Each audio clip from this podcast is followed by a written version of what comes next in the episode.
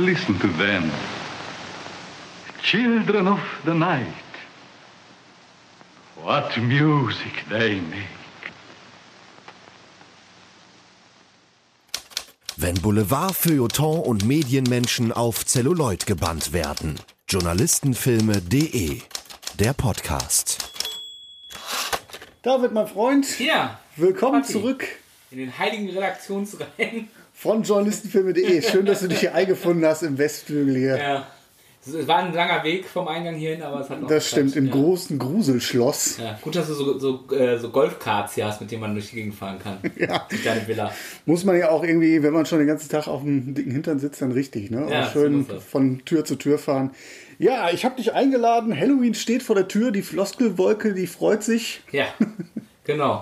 Und es, es hört ja nicht auf mit, mit Filmen mit Journalistenbezug, äh, die auch noch dem Horrorgenre angehören. Ne? Du kommst da nicht so leicht raus aus der Nummer. irgendwie ja, äh, bist du da mittlerweile mein, mein Spießgeselle. Ist das so? Ja, ich hatte so das Gefühl, beim letzten Mal warst du doch äh, ganz gut dabei. Hattest Spaß bei der Nummer. Ja, immer. Wir haben über Journalisten in Horrorfilmen gesprochen, Journalistinnen. Wir haben die Fliege besprochen und Scream. Zwei gewichtige Journalistinnen, würde Die ich ja sagen. schon wieder völlig verdrängt. Hast du verdrängt? Äh, Dann kann ich an dieser Stelle nur raten, auch euch da draußen natürlich, falls ihr es verdrängt haben solltet. Wir haben eine sehr, sehr gute Halloween-Folge aus dem letzten Jahr Hm. und ich dachte, wir schließen dran an. Ja. Und nach diesen beiden Knallerfilmen musstest du noch einen draufsetzen, ne? Hast dir noch zwei Genre-Klassiker rausgesucht? Absolut. Also es ist ja so, so ein Mittelweg. Ne? Es sind ja schon zwei Klassiker, zumindest zwei Klassiker-Franchises, sind jetzt aber eher so in dem Bereich Sequels. Deswegen sage ich, diese Folge steht unter dem Banner Sequel Mania. Sequel Mania. Ne? Ja, wir haben uns zwei Filme ausgesucht, beziehungsweise ich habe sie dir vorgeschlagen. es kam kein Widerspruch. Also Nein, du nein, kannst dich jetzt nicht gut. beschweren. Nee, ne? also äh, der eine stand sogar noch, da, da hatte ich ja äh, mir die, die Box von geholt äh, und der stand auch auf jeden Fall noch auf meiner Watchlist und der andere, ähm, da war ich zumindest äh, thematisch interessiert. Äh, ich finde das sowieso immer so faszinierend. Äh, ich, ich, ich würde mich ja nicht als ausgesprochenen Horrorfilm-Konnoisseur bezeichnen.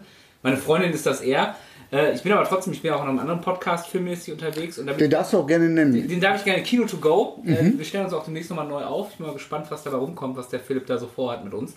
Ähm, und da bin ich immer der Horrorfilm-Konnoisseur tatsächlich, auch der dann auch mal, wir geben auch, auch gegenseitig Hausaufgaben auf und ich gebe schon mal gerne auch einen Horrorfilm auf und dann kriege ich mal zurückgespiegelt, ja eigentlich bin ich kein Horrorfilm-Fan. Also ich hatte jetzt Hereditary mal äh, rumgereicht, der kam von Philipp zum Beispiel. Das ist einer der besten Filme, den ich in den letzten Jahren gesehen habe. Ich möchte ihn nie wiedersehen. Lieblingsfilme, die man nicht gerne guckt. Ja, ja. Genau. Die Kategorie. Und, oder Scream hatte ich auch mal aufgegeben, da hieß es auch so, ja, nee, das war mir dann zu heftig. Ähm, wo ich finde, dass das sind ja noch, ja, Hereditary geht, aber das sind ja noch vergleichsweise harmlose Vertreter. Da satteln wir aber schlockig auf heute, Ja, würde ich sagen. Ja, aber es ist tatsächlich so, dass auch meiner Wahrnehmung, ich meine, wir kennen uns ja jetzt ja auch schon länger, Mhm. äh, so ein bisschen als Horrorkonnoisseur, ja, so nehme ich dich nicht wahr, aber dadurch, Ja. dass du ja auch immer wieder auch gerne sagst, dass du mit deiner Frau gerne, mit deiner Freundin gerne guckst, Mhm. äh, die da ein großes Fable hat, habe ich dich schon in dieser Rolle mittlerweile drin verinnerlicht. Hast Also du, du, du hängst da mit drin, sagen wir mal so. Ich bedanke mich bei jeder gleich. Aber ich äh, spre spreche auch in zweiter Linie mit dir, weil du ja auch Journalist bist und da ein großes Auge drauf legen kannst, wie werden Journalisten in Filmen dargestellt. Dass es jetzt mal Horrorfilme sind, gut. ja. Passiert. Ist, ist ja nicht schlimm, ne? Die, der Stoff geht uns ja nicht auf. Wir haben ja schon für nächstes Jahr mal auch schon festgestellt, den habe ich letztens gesehen. Da war mir gar nicht bewusst, dass das auch ein, äh, ein Horrorfilm mit Journalistenbezug ist. The Holing. Das Tier von Joe Dante. Der jetzt übrigens auch jetzt nochmal im Oktober nochmal neu rauskommt, neu abgetastet in 4K. Ich bin gespannt. Das wäre dann vielleicht was für die Fortsetzung nächstes Jahr mal schauen. Da können wir auf jeden Fall äh, aus dem Vollen schöpfen. Ich habe ja meine beliebte Reihe Gruselpresse, wo ich dann immer pünktlich zu Halloween äh, 13 neue Horrorfilme mit Journalisten, Journalistinnen äh, vorstelle. Und ich kann dir auch sagen, ich glaube, das sind auch mittlerweile 200 Filme, die ich so aus dem Horrorsektor notiert habe. Also der Stoff geht uns nicht aus. Das glaub mir mal. Die Frage ist, ob das, ob das ähnlich viele bei Komödien sind. Da fällt mir eigentlich nur Anchorman ein. Spontan, aber wahrscheinlich gibt es ja noch ganz viele mit Ja, es ist natürlich auch ein bisschen mit der selektiven Wahrnehmung. Wenn man danach sucht, immer wieder neue Ja. 13 Filme rausfördern möchte, Ja. dann fallen sie dir vor die Füße. Ich glaube, Ja. das könnte man mit Komödien genauso machen. Oder mit. Ich, ich, denk, ich denke gerade, dass wir letztes Jahr die Fliege hatten und du kamst mit der Fliege um die Ecke. Ich so, wie das ist ein Journalistenfilm. Das hatte ich und ich habe den ja zigfach gesehen. Ich hatte es komplett verdrängt, dass Ginas, Gina Davis äh, Figur eine Journalistin ist. Ne? Aber so, so ist es. Halt. Sie kommen halt immer wieder. Ja. Und in Horrorfilmen ist es, glaube ich, auch so, ja, so, ein- so ein Journalist, dem glaubt man vieles oder ist ein Teilnehmer oder ein Zugehöriger einer Kaste der Glaubwürdigkeit, ne, bei allem drumherum, was man so Ja. über Journalisten sagt. Aber wenn man sie dann in so einen Horrorfilm-Genre reinzieht, Mhm. so jemand, der per se kritisch sein muss und dann mit was Übernatürlichem konfrontiert wird Mhm. und dann vielleicht auch zu einem Gläubigen wird, ist das Prinzip Akte X. Ne? Das Mhm. Ja. Mhm. Sehen, der hinter die Fassade zu blicken. A, das traut man den Journalisten, glaube ich, ganz gerne zu. Und es ist natürlich, wenn sich jemand von der Presse damit beschäftigt, da muss da was dran sein. Ich glaube, Ja, diese beiden Funktionen erfüllen Journalistinnen, glaube ich, ganz Ich würde, gerne. ich würde sogar noch einen Schritt weiter gehen. Sie, Sie ähm, übernehmen ja oft die Funktion des, des äh, Storytreibenden. Also äh, Journalisten sind ja immer die, die Figur des, des Normalos, der, der reinschaut und äh, wo muss man am wenigsten erklären, warum Leute ihre Nase irgendwo reinstecken. Bei Journalisten, wenn das oder bei Nachbarn, aber äh, in, in dem Fall nimmt man halt gerne den Journalisten, weil da muss man auch wenig erklären, warum macht er das eigentlich. Ne? Die sind auch per se neugierig. Genau. Ne? Ne? Man muss nicht Ja. erklären, warum der jetzt in der Lage ist, vielleicht irgendwelche Querverbindungen zu ziehen oder Kontakte aufzutreiben. Genau. Das traut man den Journalisten gerne zu. und Polizisten sind auch nicht so schön, die sind bewaffnet, ne? die sind nicht so einfach ein Opfer. Ja, und Polizisten, die dürfen auch, ähm, die haben so eine, so eine Hemmschwelle. Zum Beispiel, was wir jetzt auch in diesen beiden Filmen, die wir jetzt gleich besprechen werden, sehen, zum Beispiel in Häuser einsteigen. Das machen Polizisten eigentlich nicht. Das machen auch Journalisten nicht. Ne? Aber äh, da ist sagen, natürlich, ja. natürlich äh, ähm, diese, diese, diese behördlichen Grenzübertretungen, die sind, glaube ich, nochmal ja, eine, eine Hemmschwelle. Zumindest storytechnisch. Also man glaubt eher, dass ein Journalist, jetzt rein aus der Klischee-Ecke gesprochen, ein Journalist eher sowas macht als ein Polizist, der jetzt anfängt, was weiß ich, in Leichenschauhäuser einzubrechen. Ja.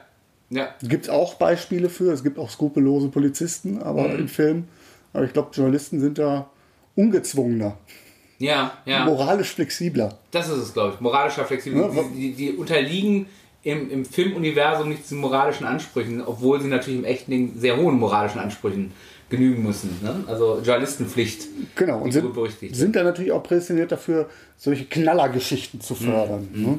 Aber äh, ich glaube, das ist auch nochmal ein Unterschied, ob du einen amerikanischen Film, einen amerikanischen Journalistenfilm guckst oder einen, einen, einen deutschen zum Beispiel, weil ähm, der amerikanische, das war jetzt auch in den beiden Filmen durchaus der Fall, so dieses Boulevardeske ähm, haben. Ähm, und da ist natürlich dann auch, auch in Deutschland, also würde man einem Bildreporter, traut man eher schlimme Dinge zu, als vielleicht einem Reporter von, sagen wir mal, der Zeit.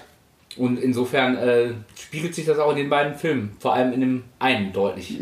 Sehr, sehr deutlich. Ja, wo beide eigentlich schon der Kaste auch angehören. Lass uns einfach mal sagen, worüber Genau. reden wir denn tatsächlich heute? Wir haben zwei, genau, wir haben zwei Filme äh, rausgesucht und ihr werdet sicherlich auch an der Podcast-Beschreibung auch schon gesehen haben. Ähm, zwei Fortsetzungen von zwei Kultfilmen. Im einen Fall ist der dritte Teil von Hellraiser, Mhm. Hell on Earth von 1992. Das ist korrekt. Ja, genau. Und wir reden über Basket Case 2. ich weiß gar nicht, ob der noch einen Subtitel hat von Äh, 1990. ja, äh, die, die, die, äh, die Rückkehr. Die Rückkehr. Ach ja, ganz klassisch Mhm. Ja. Teil 2. Die Und wenn da Rückkehr. nichts einfällt, immer die Rückkehr. Ja, genau. Resurrection oder The Return, Return, ja. oder so. Ja, genau. Hast du eine Präferenz, mit was wir anfangen wollen? Wollen wir, ich überlasse dir das. wollen wir das vielleicht, wollen wir vielleicht mit Basket Case 2 anfangen? Gerne, Weil das ist natürlich in der geguckt. Mhm. Fortsetzung der zweite Teil. Den haben wir gerade geguckt, der ist ganz frisch. Und wir starten vielleicht dann auch mit einem mit einer Journalistenfigur, die etwas fadenscheiniger ist und können dann vielleicht nach hinten raus etwas positiver enden. Ja, finde ich gut. Ja? Well, they're born Siamese twins. It's been a while, They get cut apart, killed some doctors. but now they're back. So where are they? We're friends. We can help you. Your favorite twins have returned. Now I understand you feel comfortable sleeping in a basket. They found some new friends. There are others here like you. Others who have been hurt and need to be hidden and sheltered. And they're up to no good again. I understand your pain, but ripping the faces. Basket Case 2. Den Film kennst du? Den, den ersten, meine ich? Nein, äh, nur auszugsweise. Also ich weiß, worum es geht. Äh, ähm, und ich, hab, ich, hab, äh, ich folge einer, einem, einem YouTube-Kanal, der hat den vor ein paar, paar Monaten mal auseinandergenommen, den ersten Teil, und, und so ein bisschen die Produktionsgeschichte auch hinter, äh, ähm, beleuchtet, weil der ist ja relativ billig runtergekurbelt. Ich glaube, der hat 35.000 Dollar gekostet ungefähr. Also und hat sich dann äh, auf, auf Video zu so einem Kultfilm entwickelt. Also im, im Kino war das so ein typischer Grindhouse, so Mitternacht, ne, so ein Schlockfilm, guckt den an. Und äh, wir haben dann auszugsweise ein paar Szenen gesehen, ähm, äh, die das ja auch nochmal, also diese Stop-Motion-Geschichte, wo er das Zimmer im ersten Teil verwüstet, das ist schon Billo Billo. Ne? Also das hat schon so Studentenfilm-Vibes. Ja, aber nicht ohne Charme. Also Nein, schon so nein, ein das Under Underground-Film, wenn man auf sowas Ja. steht und äh, gerade auch so die Atmosphäre, die der Film atmet in New York Ja. der 80er Jahre. Vielleicht einmal ganz kurz die Prämisse, die eigentlich sehr schnell auch gelüftet wird. Da, da gibt der Film sich auch keine Verklärung Mhm. hin. Der Film heißt Basket Case in Deutsch der unheimliche oder der böse Zwilling. Also es ist eine typische siamesische Zwillingsgeschichte, äh, wie man sie beispielsweise auch aus Brian De Palma kennt, Sisters wo es dann um, um einen, einen Zwilling geht, der offensichtlich böse ist, hier in der Form noch von einem, ja, es ist ein amorphes Klumpengeflecht. Ne? Also wir haben Das ist ein Klops, so mit Klops in, in, in einem Weidenkörbchen. Ja, genau. Deswegen The Basket. Genau. Und äh, im ersten Teil ist es so, dass äh, das Zwillingspärchen Dwayne, das ist der, sag mal, der menschlichere von beiden, und ähm, Bilal nach New York kommen, um sich zu rächen an den Ärzten, die sie damals getrennt haben. Warum? Ja, Auf jeden ja Fall ist es, eine, freiwillig in den- es, es war nicht ganz freiwillig, so muss man es vielleicht sagen. Also beide haben das nicht als Befreiung wahrgenommen und wollen sich jetzt für die seelischen Qualen, wir sehen das auch in einer kurzen Rückblende, sie werden da glaube ich auf dem Küchentisch irgendwie auseinandergenommen, weil die Eltern, so. Ja, die Eltern- Zum OP, zur OP funktioniert wurde, ja. die Eltern wollen da auf jeden Fall äh, nicht da off offiziell ins Krankenhaus mit und machen das quasi eine Heim-OP und mh, ganz traumatisch und dafür wollen sie sich halt rächen. Das ist so der erste Film. Endet damit, dass, wir müssen jetzt äh, knallhart spoilern, Gut, beim Film, der so alt ist wie ich, ne, also fast 40 Jahre. Oh ne, Gott, ja, oh Gott, oh Gott, oh Gott. Ja, dann Ja, machen kann wir man mal. spoilern. Ja, wobei es eine kleine Perle ist. Aber wir müssen ja auch spoilern, weil das, das Ende des ersten ist ja der Ausgang. Knüpft da an. Ja, also wenn nahtlos. sozusagen, Genau, der ist ja. wirklich nahtlos, so nahtlos, dass man überrascht ist, dass da keine Naht zu sehen ist. Genau, genau. so. genau. Das ist wie bei Star Wars von Episode 7 zu Episode 8. Also es ist ja auch quasi nur, dass das zwischen den beiden Filmen in dem Fall acht Jahre. Oh ja, da muss Nein, drüber ja. noch zu sprechen sein. Ja. Ja. auf jeden Fall endet Teil 1 so, dass äh, beide aus dem Fenster fliegen, nach Mhm. einem äh, Kämpfchen zwischen den beiden und äh, fallen auf den Times Square. Aus ihrem Hotelzimmer, aus dem Fenster raus, fallen auf den Times Square und liegen da blutüberströmt auf dem Boden. Ein Doktor kommt, sieht sich das an und macht eine sehr eindeutige Geste, wie ich finde, die mir signalisiert, da hat es keiner von den beiden geschafft. Genau so war das ja auch, glaube ich, intendiert. Also das war, das war durchaus die Intention des Films. Und äh, dann, dann war das ja wohl so, dass der ähm, Regisseur, dessen Name mir jetzt gerade entfallen ist, äh, also er hatte eigentlich ein anderes Drehbuch geschrieben, das äh, Frankenhooker oder Hooker, über einen Arzt, der eine Prostituierte quasi äh, aus, äh, aus Leichenteilen eine, eine Frau baut. Ne? Also deswegen Frankenstein, Franken. Und er wollte das drehen und ist zu seinem Produzenten gesagt, ja, pass auf, ich will das drehen. Und dann gab es aber nur Geld wenn, für den Film, äh, wenn er Basket Case 2 macht. Und dann hat er die sogar hintereinander weggedreht.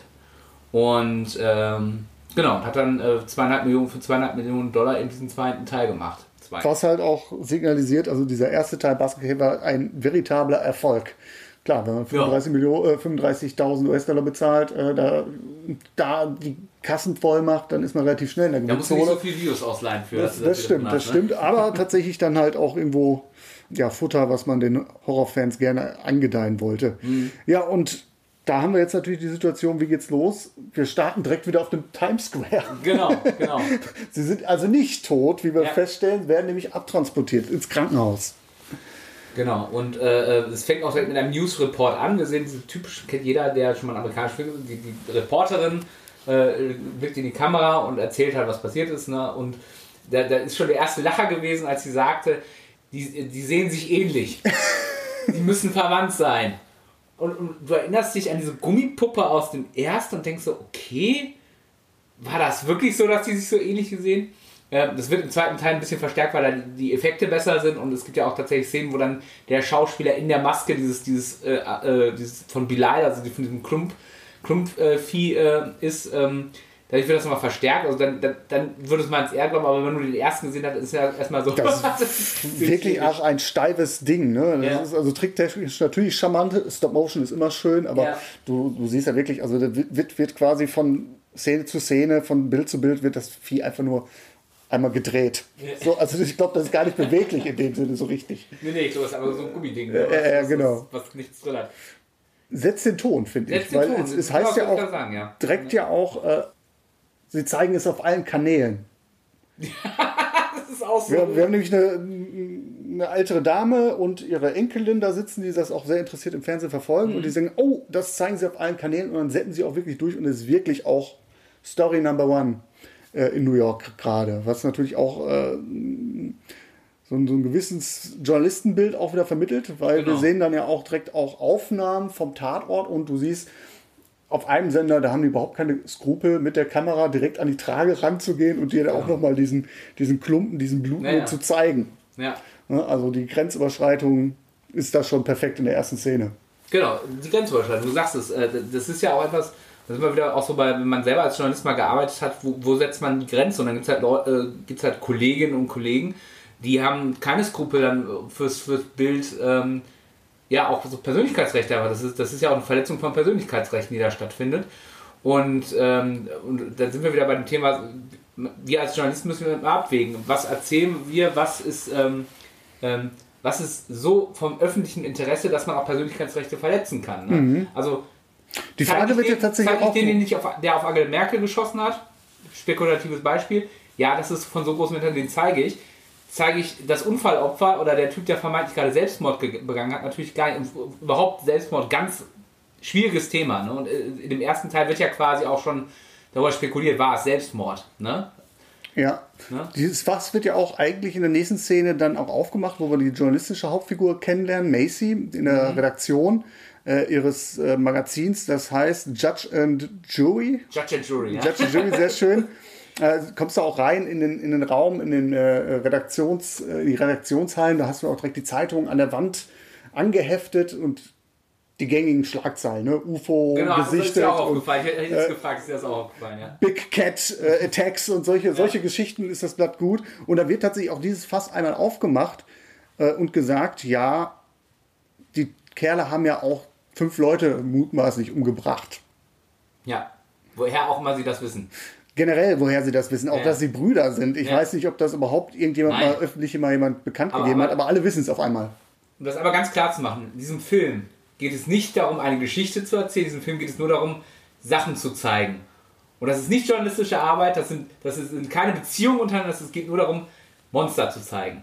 Ja, definitiv. Ja. Es ist auch, vielleicht wenn wir die Ebene gleich mal aufmachen, was ist mit dem Voyeurismus, weil das ist ein Thema, Ja, was äh, ähm, gespielt wird, was auch angeprangert wird. Muss man aber auch ganz klar sagen, das ist ja auch nur vorgeschoben. Das ist der Deckmantel, weil gleichzeitig sehen wir gleich massig entstellte Wesen, die man uns gerne zeigt. Ja. Ne, das ist hier Exploitation at its best. Genau. Also es geht nicht darum, äh, eine, eine Metaebene aufzumachen, dass, dass wir uns als, wie es zum Beispiel in Funny Games macht, dass wir als, als Zuschauer mit einem moralischen Konflikt präsentiert werden als Voyeur, sondern der Film will, dass wir Voyeure sind und äh, prangert das auch nicht an. Ja, ja, Die, äh, die Ebene ist trotzdem interessant. absolut, weil der dann ja auch nachher noch mit einem anderen Motiv spielt, der der Genau. Freakshow. Genau, ja. Aber wie gehen wir jetzt da weiter vor, um das chronologisch einmal festzuhalten? Wir Genau. haben nämlich Macy, die heiß auf diese Story ist. Wir müssen festhalten, Belial und äh, Dwayne werden aus dem Krankenhaus mh, gerettet. Von einer, von der Dame, die ich gerade ansprach, die sowas wie ja, ein, ein Heim für Individuen, äh, besondere, besondere Individuen pflegt. Genau. Und äh, sie da quasi rausholt. Und daraufhin äh, sind sie erstmal von der Bildfläche verschwunden und die Journalistin will aber trotzdem diese Geschichte haben. Weil es gibt vier Ausgaben, eine Sonderausgabe, eine Jubiläumsausgabe. Ja, ja, genau, die, die, die, was heißt die, deine liebsten Zwillinge oder so, ne? Genau, genau. Es sind irgendwie vier Jubiläumsausgaben, die stattfinden sollen Mhm. und sie darf die Titelstory dafür machen. Und ist dann natürlich auch noch heiß hinterher. Fragt auch, worum geht es hier eigentlich? Geht es hier um Millionen? Also sie wittert da die ganz große Kohle. Das ist genau der Punkt. Und das ist ja was, was, was äh, diese Figur ja schon sehr schnell, weil wir treffen sie auch vorher schon einmal im Krankenhaus, wo sie sich ganz offensichtlich Zugang erschlichen hat, weil, weil sie diese, diese, diesen, diese, diese beiden Freaks ne, äh, ähm, sehen will äh, und vielleicht sogar mit denen sprechen will. Also diese typischen Bildmethoden, versucht dann auch noch den Polizisten, der sie erwischt, zu schmieren.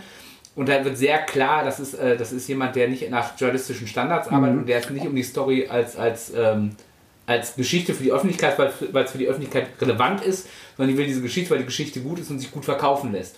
Genau, und äh, vielleicht um dieses Füllhorn an miesen Methoden noch weiter anzufüllen, anzureichern, sie versucht ja auch eine Drogenkulisse aufzubauen, indem sie der diensthabenden Schwester sagt, das ist alles mit ihrer Dienstleitung abgesprochen, Ja. was es offensichtlich ja. nicht ist. Ja. Also das ist schon echt eine, eine harte Nummer, wie sie da vorgeht. Ja.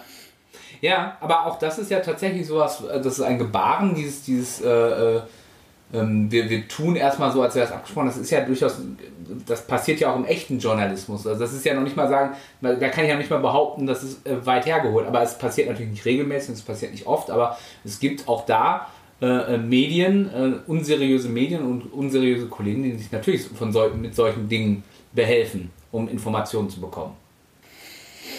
Ja, wobei äh, Kommt dann natürlich auch mal auf den Kontext an. Ne? Wenn, wenn, wenn du ermittelst, äh, sag, oh, was heißt ermittelt, aber wenn du recherchierst zum Thema, äh, da ist eine Firma, die äh, ähm, Dreck in die Flüsse pumpt, dann ist das vielleicht sogar legitim. Ne? Bei einer Geschichte, wo es darum ging, geht, vielleicht äh, Leute einfach nur vor die Kamera zu zerren, weil die freaky aussehen, ist das vielleicht nicht ganz so schön. da ist sie auf jeden Fall nicht das beste Beispiel Nee. und fällt da auch so aus dem Rahmen, was wir in, in der letzten Folge vor einem Jahr besprochen haben. Also das ist so das Schwierigste, was man bisher so in dem Horrorsektor wir beide schon gesehen haben, finde ich. Ja. Es ist so eine sehr kapitalistische Auslegung ihrer Arbeitsweise. Es geht eben wirklich nur um die, um die Bezahlung, ums Honorar. Ja. Sie sagt ja sogar, äh, wenn sie sich mit ihrem Fotografen unterhält, sagt, fällt ja sogar das Wort, wir reden hier von Millionen, denn wir reden hier nicht von unserem Blatt. Also Wir ja, reden von Fernsehrechten, People Magazine. Sie will genau. ja quasi auch noch ihr eigenes Magazin sech- irgendwann sech- ausbauen. Sechsstellige Auflagen, Ja. ne? also da ist ganz klar, äh, wo der, wo der, äh, äh, woher der Wind weht, nämlich aus, äh, die will Kohle damit machen, ne? und das ist der einzige Antrieb. Ne? Was dann nachher auch dazu führt, dass sie auf eigene Faust recherchiert, wo die Geschichte nachher ausufert, wo man ja eigentlich sagen müsste, okay, wir, wir sprechen es einfach mal aus. Ja. Äh, sie machen das Heim ausfindig, wo Bila lebt. Mhm. Überraschung, Überraschung, er ist nicht der Einzige seiner Art. Äh, Sie kommen in ein Haus, was ja voller äh, äh, verrückter Gestalten ist. Also wirklich, also da ist nichts mehr menschlich, aber man suggeriert ihnen halt natürlich auch uns, dass das Menschen sein sollen. Oder siehst Das du sind Menschen, das sind missgestaltete Menschen. Ja, ja. ja, also, Ja. Es, also, Also selbst- sehen ja schon alienhaft aus Selbst, teilweise. selbst dieser, dieser äh, ich glaube, selbst diese, diese Figur, die auf dem Dach sitzt äh, und wie so ein Gargoyle aussieht, das soll ja auch so Okay. sein. Ja, ja. Naja, auf jeden Fall ist es ein ziemlich äh, Sammelsurium an, an Figuren da und der Fotograf, über den wir gleich noch mal kurz reden müssen, macht sich da, verschafft sich da Zugang Mhm. und wird dann von in schönster Freaks-Manier, äh, hat er dich auch an, an Todd Browning erinnert, an Freaks? Den habe ich ja nicht gesehen, deswegen Ah, kann ich okay. dazu nicht sagen. Mich hat er an, ähm, an einen anderen Film, der, der äh, von 2008 oder so ist, äh, How to Catch a Monster von dem äh, Hatchet-Regisseur, Ja. ähm, den er so nebenbei mal gedreht hat, so teilweise. Das ist so eine Fake-Dokumentation, über, über, wo er sich selber spielt. Und da kommt ein, ein, ein Mann zu ihm und sagt so, ich, ich weiß, es gibt Monster, gibt es echt. Du machst ja mal Monsterfilme, ich kann beweisen, Monster gibt es wirklich. Und das spielt auch mit so mit dieser Idee, dass das äh, missgestaltete Kinder sind, die in einer Art Untergrundstadt leben. Ja. Und die begeben sich auf die, und da gibt es dann halt auch diese Szenen, wo die dann nachts mit der Kamera filmen und dann sieht man irgendwelche Silhouetten verschwinden. Und dann, die arbeiten auch mit, finde ich, sehr beeindruckenden äh, Make-up-Effekten, was dieser Film übrigens auch macht. Ne? Und äh, da, ich, ich glaube, der Basket Case 2 war schon Inspiration für How to Catch a Monster. Okay, ich würde also jetzt äh, die Progressionslinie dann bei Freaks ansetzen, weil in dem Film Ja, ja, geht es ja genau. auch um eine Outcast-Gemeinschaft, Genau. die von der Gesellschaft verstoßen werden, sich dadurch aber dann verschwören und ja quasi dann jemand Außenstehender, in diesem Fall die Presse hineinkommt in diesen Inner Circle, diese nicht akzeptieren will, sondern ausschlachten will und dementsprechend sich den Zorn dieser Outcast-Gemeinde auf sich zieht. Und in diesem Zuge wird der Fotograf, ja, der sich Zugang verschafft, auf dem Dachboden von dieser Clique an äh, Freaks ja, auseinandergenommen. Und dann stellt sich die Frage, normalerweise, okay, wir sind im Horrorfilm, alles gut, Ja, ja. aber da müsste man ja eigentlich sagen, so, hey, Jetzt wäre es vielleicht mal an der Zeit, die Redaktion einzuschalten, vielleicht die Polizei einzuschalten. Da ist jemand um die Ecke gebracht worden. Äh, Sie sieht es ja sogar noch Sie sieht es sogar, sie tut es aber nicht, sondern holt dann noch einen Privatdetektiv an Bord, Mhm. dessen Rolle ich nicht so ganz verstehe, aber egal. Sie tut es aber, weil sie immer noch an dieser Geschichte festhält. Weil wenn sie jetzt jemand externes reinholen würde, wäre nicht gesichert, dass sie das exklusiv haben dürfen. Genau, genau. Sobald die Polizei im Spiel ist, äh, ähm, dann äh, wird es da sicherlich andere Presseleute geben, die darauf anspringen. Ähm, ich finde übrigens aus dem, aus dem Horrorfilm ähm, äh, Bereich noch interessant, dass sich da auch so ein bisschen an, diesen, an diesem Punkt im Film so ein bisschen die Stimmung ändert. Vorher war das ja, hat man ja so mitgekriegt, das ist eher so ein Familienersatz und ein Heim für die.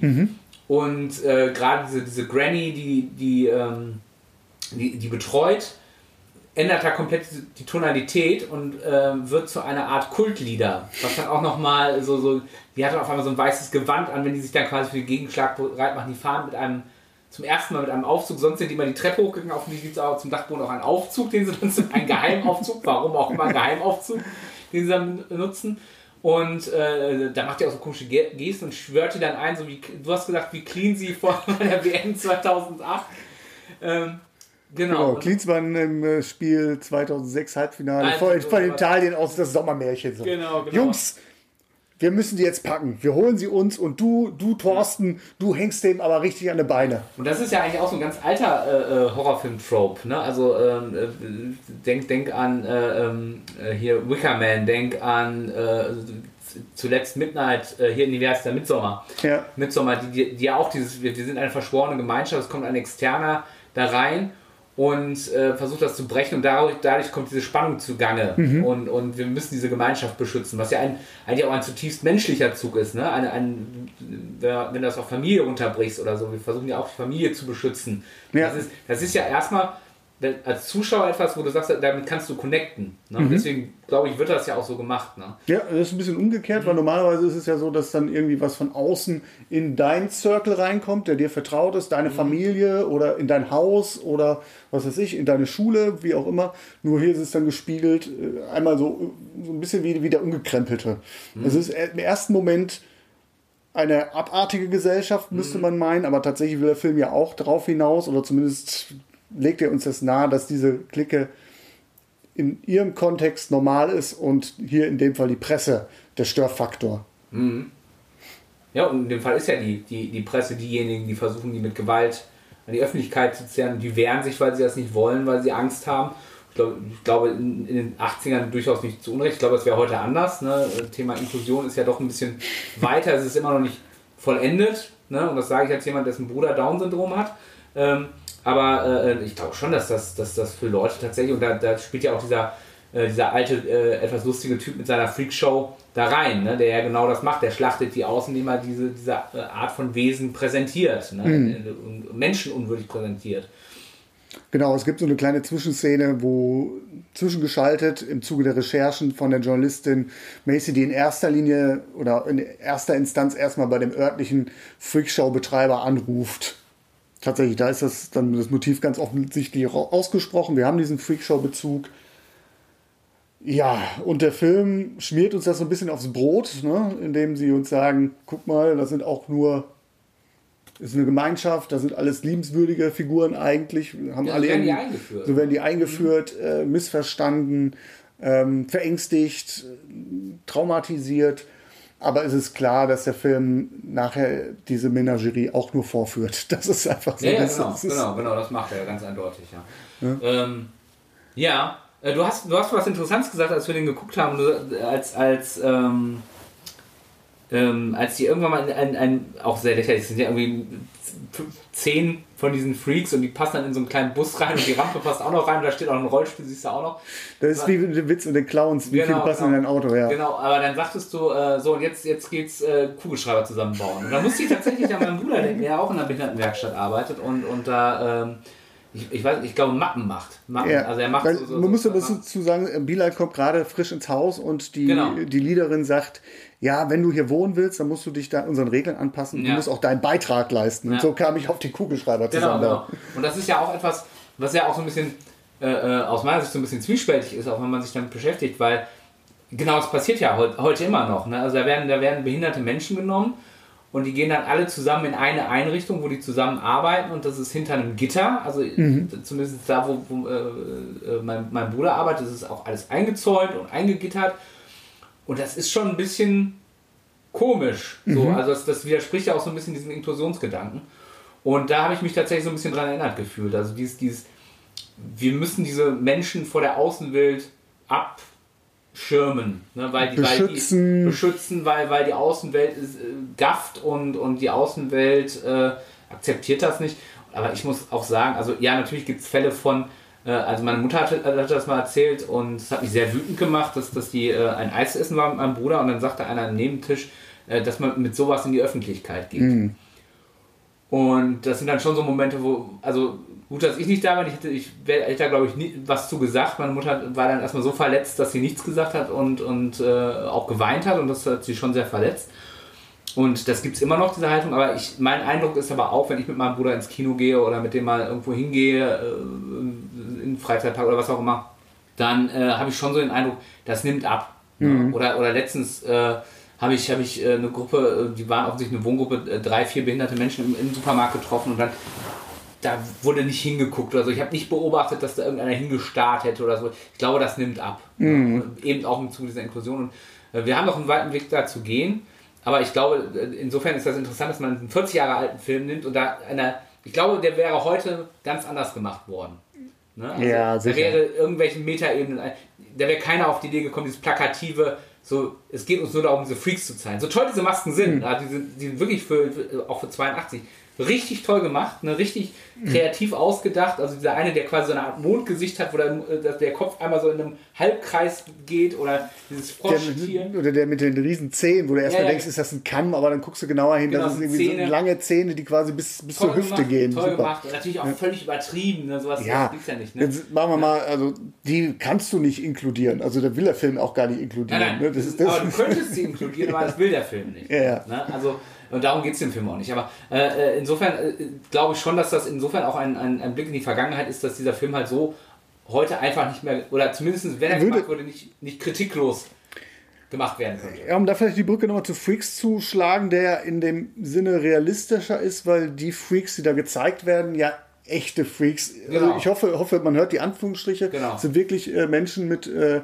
Krankheitsbildern. Da ist dann ein, ein, ein Mensch mit, mit, mit, mit das Vogelmädchen, das Bekannte, ähm, oder ähm, der Mann, der nur ein Torso ist, oder Kleinwüchse, die da gezeigt werden. Da ist es realistischer, aber halt im Horrorgenre verhaftet. Es wird, Freaks wird als Horrorfilm geführt. Wo ich eigentlich eher denke, eigentlich ist es eher ein Drama. Aber ähm, natürlich bedient der Film klassische Horrortropen und fängt dann auch nachher im Finale an, sehr düster zu werden. Und ähm, da habe ich immer so ein bisschen Problem mit. Warum, warum ist das ein. Da gebe ich dir nämlich recht. Heute würde man, glaube ich, so einen Horrorfilm nicht mehr drehen. Ja, also ohne Freaks jetzt gesehen zu haben, also soweit ich weiß, hat schon Todd Browning damals schon durchaus Probleme äh, deswegen bekommen. wenn Der Film war, ich glaube, in Großbritannien bis 1970 verboten. Ja, ja, genau. Also, wenn dir Schauspielleistungen nicht wichtig sind, wenn dir äh, äh, gute Dialoge nicht wichtig sind, wenn dir gute Schauspielleistungen nicht wichtig sind, ähm, aber wenn du Spaß an sowas wie Masken hast und, und, und an, an das ist ja Horrorcomedy. Wir haben zwischendurch auch mal gesagt, ach guck mal, die Muppet Show, Jim Henson, davon hat ja, das was. Ja, ja, ja, genau. Wenn, die- wenn, äh, ganz auffällig, wenn sie, äh, wenn sie das Haus durchsuchen. Und das ist wirklich so wie in der Kindershow. Wenn, wenn du so diese Puppen in der Kindershow losschicken würdest, such mal. Diese, diese Geste und Mimik, dieses, dieses Hampeln mit den, mit den Armen, dieses Hampeln. Alle so, äh, dieses, ohne wirklich, du suchst ja, wie sucht man denn? Man sucht natürlich nicht, indem man hampelnd im Flur steht, nach links und rechts guckt und dann in, in die, in die äh, Küche läuft und das Gleiche dann macht. Sondern natürlich suchst du anders und vor allem nicht wild durcheinander. Ne? Ähm, das, aber das unterstreicht vielleicht auch nochmal diesen, diesen wirklich diesen kindlichen Ansatz, den ja auch diese Figuren alle haben. Das sind ja eigentlich ähm, äh, keine, keine, äh, dadurch, dass sie auch offensichtlich nie sozialisiert werden, nicht, dass das Intention des Films war, aber da kann man vielleicht nochmal auch diesen, diesen kindlichen Charakter vieler dieser Figuren, äh, der ja auch immer wieder betont wird durchaus, äh, sehen. Also ich glaube nicht, dass diese, dieser Film jemals die Intention hatte, solche Metaebenen aufzumachen, aber man kann sie durchaus daran Ja finden. gut, dadurch, dass er sie anschrappt, glaube ich schon, dass da der ein oder andere Gedanke drin steckte. Also gerade so dieses, dieses Freakshow-Motiv, dass es sehr rückständig ist. Ja. Ich glaube, das kann man dem Film schon abnehmen. Aber natürlich, wir befinden uns hier im Horrorsektor Ja. und der Film will natürlich auch die Schauwerte zeigen. Ähm, das ist halt auch vielerlei im, im Horrorbereich immer so eine Gratwanderung. Ne? Ja. Voyeurismus einmal selbst austesten. Ich glaube nicht, dass der Film so wie la Mann beißt Hund das darauf anlegt, weil er ist ja auch schon ein sehr verspielter Film. Ähm, Es ist kein, kein ernster Horror. Nein. Ähm, animiert zum Lachen. als Comedy auf, ne? Genau, also es ist jetzt nichts, was mich aus heutiger Sicht, wenn man den heute so drehen würde, würde ich dann wahrscheinlich sagen, boah, was ist das für ein Schund? Ne? Aber äh, aus der Warte, wie er damals entstanden ist und wie er auch den ersten Teil fortführt, ist Mhm. er eigentlich nur folgerichtig. Also was, was mir immer wieder auffällt, wenn ich so alte Filme gucke, also ich habe ja letztens The Holding gesehen ähm, und, und auch äh, andere Filme so aus den 80ern und frühen 90ern, so den, den Braindead mit Bill Pullman und Bill Paxton, ich weiß nicht, ob du den gesehen hast. Ähm, so Filme habe ich in letzter Zeit gesehen und da merkt man einfach, dass das äh, schon das Handwerkliche deutlich besser geworden ist in den, in den letzten 20 Jahren. Also ich würde sagen, so beginnt mit den Nullerjahren. Äh, es wird selbst, wenn, wenn etwas günstig gedreht wird, sind ganz offensichtliche Schnittfehler seltener geworden, ganz offensichtliche Einstellungsfehler seltener geworden. Was sicherlich auch mit einer, mit, damit zu tun hat, dass einfach Filmkameras, die quasi ab sofort zur Verfügung stehen, wie im Handy. Ne? Also quasi jedes Kind hat schon mal irgendwas gedreht. Ja. Denk an unsere Kindheit, das war ut utopisch, wenn Papa nicht eine Kamera hatte, die da aber noch Handycam, benutzt, weil die ähm, Bänder so scheiße ja, teuer genau. waren. Ne? Ähm, ich, glaub, ich glaube einfach, dass, das, das hat sich äh, zum Positiven entwickelt. Ne? Und, und auch was Storytelling angeht, ähm, ist, man, ist, ist vieles besser geworden. Ne? Was mir noch bei dem und auch bei, bei Hellraiser 3 ähm, sehr positiv aufgefallen ist, ist, ist etwas, was man heute fast gar nicht mehr sieht, ist die Farbgebung und, und die äh, Stilistik, dass das alles ähm, so, so, was ja auch sehr in ist im Moment, so mit Neonfarben und diesem roten Neon und diesem blauen Neon viel gehalten wird, aber eben nicht, wie es heutzutage gemacht wird, dieses, dieses völlig überstilisierte. So, dass die Figuren eigentlich schwarz sind. Genau, der Rest ist, genau, also sowas wie, wie in Pacific Rim ist natürlich völlig drüber, ne? Oder, Ja. oder ähm, Ja, oder äh, Only God Forgives, muss ich jetzt gerade Genau, dran denken, genau, wo Ryan Gosling durch die Räume geht, die sind alle beleuchtet, du siehst eigentlich nur seine Kontur. Ja, ja, genau. Was auch was für sich hat. Ich möchte es gar nicht schlecht klingen, aber, aber ähm, äh, äh, was Hellraiser und, und der haben, gerade wenn du die, die ähm, wir haben jetzt, ähm, ich, bei Hellraiser müssen wir gleich nochmal drüber reden, in welchen Form wir das geguckt haben. Aber wenn du das heute siehst, mit, wenn, wenn das Bild auch nochmal neu abgetastet wurde und bearbeitet wird, was für schöne Filme das teilweise sind. Na, Wenn dann auch so, so, so die Stadtsilhouette mit echtem Film gedreht wurde und dann wurde das nochmal neu abgetastet, das sieht halt heute, heute richtig super immer noch aus. Ne? Und ähm, vor allem äh, fehlt dem, was heute viele leider haben, ist ja viel auch digital und das fehlt halt und dadurch, dass du siehst, es ist echt, hat das nochmal mehr Gewicht einfach. Das ist so, was man als Positives mitnehmen kann. Ja, absolut. Äh, Wobei äh, mit den Practical Effects äh, aus der Ära ist es aber auch immer so, dass ich diese Filme auch nicht 100% ernst nehmen kann. Weil sie schon auch ein schlockiges Antlitz haben. Es hat auch, ja, ich will es nicht Dilettantismus nennen, dafür ist es zu liebevoll, aber du Ja. siehst es ganz klar, dass es jetzt hier, es ist nichts, wofür, wovor du dich ängstigen musst. Okay, wir schon mal gar nicht. Ja, also ich. ich Als, ja sagen, wobei als Kind hätte ich den Bilal, glaube ich, auch sehr, sehr gruselig empfunden. Gerade im zweiten Teil. Jetzt im ersten war er ja noch sehr billig, ne? aber jetzt so mit diesen neuen Effekten, im zweiten Teil von 1990 haben wir gesagt, ist der, ne? 1990, ja. Ja, äh, doch, ja. Ähm, ich würde dir nicht ganz recht geben. Also, wenn, wenn du an Practical Effects denkst, zum Beispiel beim ähm, Die Fliege oder bei äh, äh, Das Ding aus einer anderen Welt, also das Ding mit, mit Kurt Russell, auch von 82, oder die ersten beiden Hellraiser, also bei, beim, der dritte geht ja schon mehr in so eine Comedy-Richtung auch. Ja, okay. Da reden wir gleich drüber. Ähm, äh, da würde ich schon sagen, dass das äh, immer noch äh, durchaus Wirkungen hat. Ne? Also klar, immer abfliegen, aber ich, ich denke mir immer, und ich finde, das siehst du ja heute auch, wenn du, wenn du, was heißt heute, der ist ja auch schon über zehn Jahre alt, von Guillermo del Toro, äh, Golden Army, der anguckst, äh, Hellboy 2, der, der, der, dein Ansatz war ja, alles was Practical geht, ist Practical und das, was Practical absolut nicht geht und absolut scheiße aussieht, das machen wir mit CGI und unterstützen halt mit CGI auch die Practicals. Und diese Mischung, oder auch ein Herr der Ringe, das ist ja die Mischung, die immer noch am, am besten wirkt, weil Practical halt immer noch Gravitas hat. Oder ich habe letztens nochmal äh, Star Wars, die alten Teile geguckt, ne? Ja, da sind ein paar Sachen schlecht gealtert, aber gerade wenn du dir Episode äh, 5 und 6 anguckst, ne, wie gut es einfach aussieht, dass das ein echtes Modell ist, was von dem Raumschiff, was sie da hingegangen haben. Ja, haben. okay, ich, ich verstehe, was du meinst. Ja. Ich meine nur, das ist halt, vielleicht ist nicht dieser Dilettantismus nicht mal so, es ist, es ist fantasievoller wirkt's.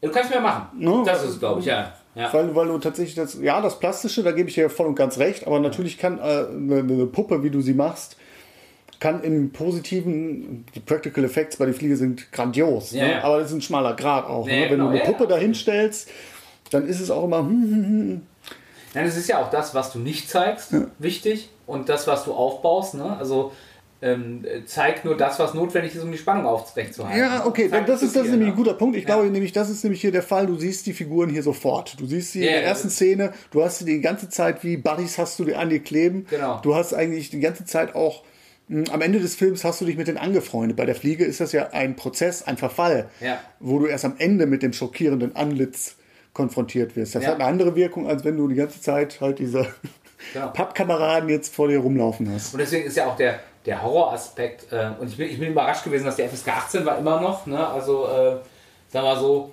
äh, du siehst ja, also, also wegen dieser Horrormasken ja auf gar keinen Fall, das hat ja wirklich, wie du sagst, eher so äh, Kinderseriencharakter fast, ne? also sondern da legst du andere Musik drunter, nimmst das Blut raus, dann kannst du wirklich im, im, im äh, Morgenprogramm zeigen teilweise. Und ich fand, jetzt- ich fand ihn jetzt auch nicht so übermäßig blutig, ne? also da fand ich schon äh, die, die Effekte und, und den Gore-Anteil bei Hell, Hellraiser 3 deutlich äh, ausgeprägt. Ja, und 18er hatte mich jetzt auch ein bisschen irritiert. Ja. Ja, wir haben den jetzt bei Amazon gesehen, Genau. äh, im Programm Bloody Movies. Das ist so ein Channel bei Amazon. Den werdet ihr sicherlich, wenn ihr Interesse habt, den zu gucken, jetzt zu Halloween. Schönes Angebot abgreifen, erster Monat frei oder 14 Tage und Kriegen wir eigentlich Geld von Amazon dafür? Nee, ne? nee, absolut Leider nicht. Nein, nein, nein, nein, nein. Aber gerade deswegen kann ich es ja sagen, weil ich ja kein. Geld kriege. Ja.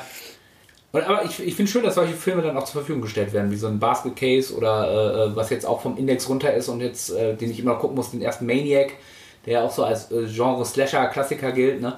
Also bei Horrorfilmen gibt es ganz viele interessante Filme. Ich will nicht Perlen sagen, weil ich glaube, das wäre übertrieben, aber es gibt viele interessante Filme, die jetzt so langsam vom Index runterkommen und die dann vielleicht auch über so einen Kanal dann zur Verfügung gestellt werden. Ja, definitiv. kann, ne? Und wenn du den, das andere Programm siehst, da hebt sich so ein Film auch nochmal ab. Neben der ganzen Fließbandware, die Mhm. Ja. du heutzutage Ja. siehst, wo du ein paar Leute irgendwie durch den Wald stachsen lässt, dann haust du ein CGI-Monster irgendwie rein. Fertig ist die Laube. Ja. Hier hast du wirklich auch noch das Gefühl, da waren Leute dabei mit, mit Herzblut. Ja, dieser ganze Film wirkt, genau, die haben mit ganz viel Herzblut diese Masken gemacht und wollten diese Masken zeigen. Und weil meistens, es gibt ja auch diesen einen Barmann, ne, dieser mit den Tentakeln im Gesicht, der war ja, der sieht eher so ein bisschen Ja, kann auch noch ein. Ist, Kann Aber- nicht jede Figur ein nee, Treffer aber, sein. aber äh, ähm, äh, der mit den Zähnen ist super, dieser, dieser, ähm, den siehst du leider nur in einer Szene, der, der so toll singen kann, Mhm. der mit dem großen Kopf, der so toll singen kann, auch eine tolle Maske, äh, dann diese, diese, diese Frau mit diesem Skelett, diesem riesen Skelettkopf ist ja, super. so ein bisschen ne? wie eine Giraffe sieht sie aus. Ne? Ja. Nee, das ist noch eine andere. Ah, okay, Ja, ja. ja. Äh, ähm, und äh, also da, da merkt man schon, äh, da ist ganz viel Liebe reingeflossen. Und, Und Arbeit, äh, ähm, ja. und leider leidet alles andere in diesem Film darunter. Stimmt schon. Also als Fortsetzung gar nicht so unbrauchbar. Besser Ist das als richtig? erste? Besser als der erste. Ich glaube, ich hatte mehr Spaß als mit dem ersten. Ich glaube, der erste ist effektiver noch, weil er das Mysterium so ein bisschen aufrecht erhält, etwas länger und Mhm. Auch von der Atmosphäre etwas dunkler, grittier ist. Mhm. Ne? Das ist ja schon richtig. Also es geht teilweise in Richtung Puppentheater. Ja, aber ich hatte insgesamt meinen Spaß damit. ja, ich, ja, ich ja. fand den auch unterhaltsam. Ja, und auch dafür, dass die Presse natürlich hier klischeehaft ohne Ende ist. Ja, sie erfüllt ja, ja. ihren Zweck. Sagen wir mal sie ist so. der Antagonist, ne? Ja. Den braucht man halt. Genau, das Jeder ist tatsächlich so. Ja, es ist natürlich schade, dass es die Presse sein muss, aber gut, wenn man drauf hauen will, kann man ja auch durchaus seine Punkte finden.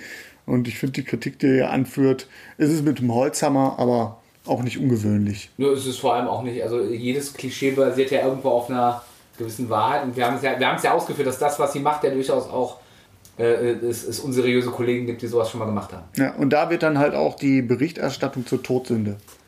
Ja, absolut. Ne? Nicht, nicht der voreheliche Sex, sondern die sensationsheischende Berichterstattung ist hier das, was abgestraft wird. Ja, und jetzt hast du quasi, äh, wolltest, wolltest du noch auf das Highlight des Films zu sprechen kommen, wo du Sex ansprichst? Oder wollen wir das dem Zuschauer überlassen, das selber rauszufinden? Ich würde sagen, schaut euch den Film an. Zum Schluss gibt es ein Highlight. Das, das war schon richtig gut, ja. Das, ich glaube, darauf haben die Macher nur gewartet, dass sie das inszenieren konnten.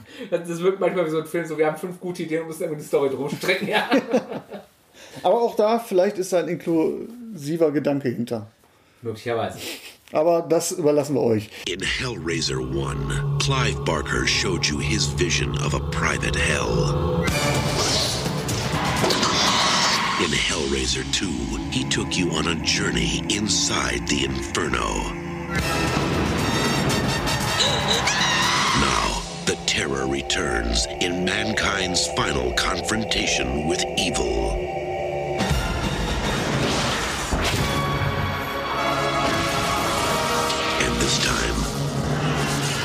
Is going to be hell on earth.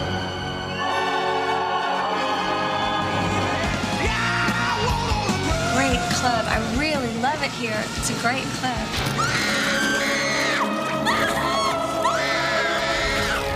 Jesus Christ. Not quite. Hellraiser 3, wir haben es schon angesprochen. Da Lange, haben wir lange auf dem Index, muss man vielleicht lange auf dem Index. Ja, wir dürfen aber drüber reden, seit 2016.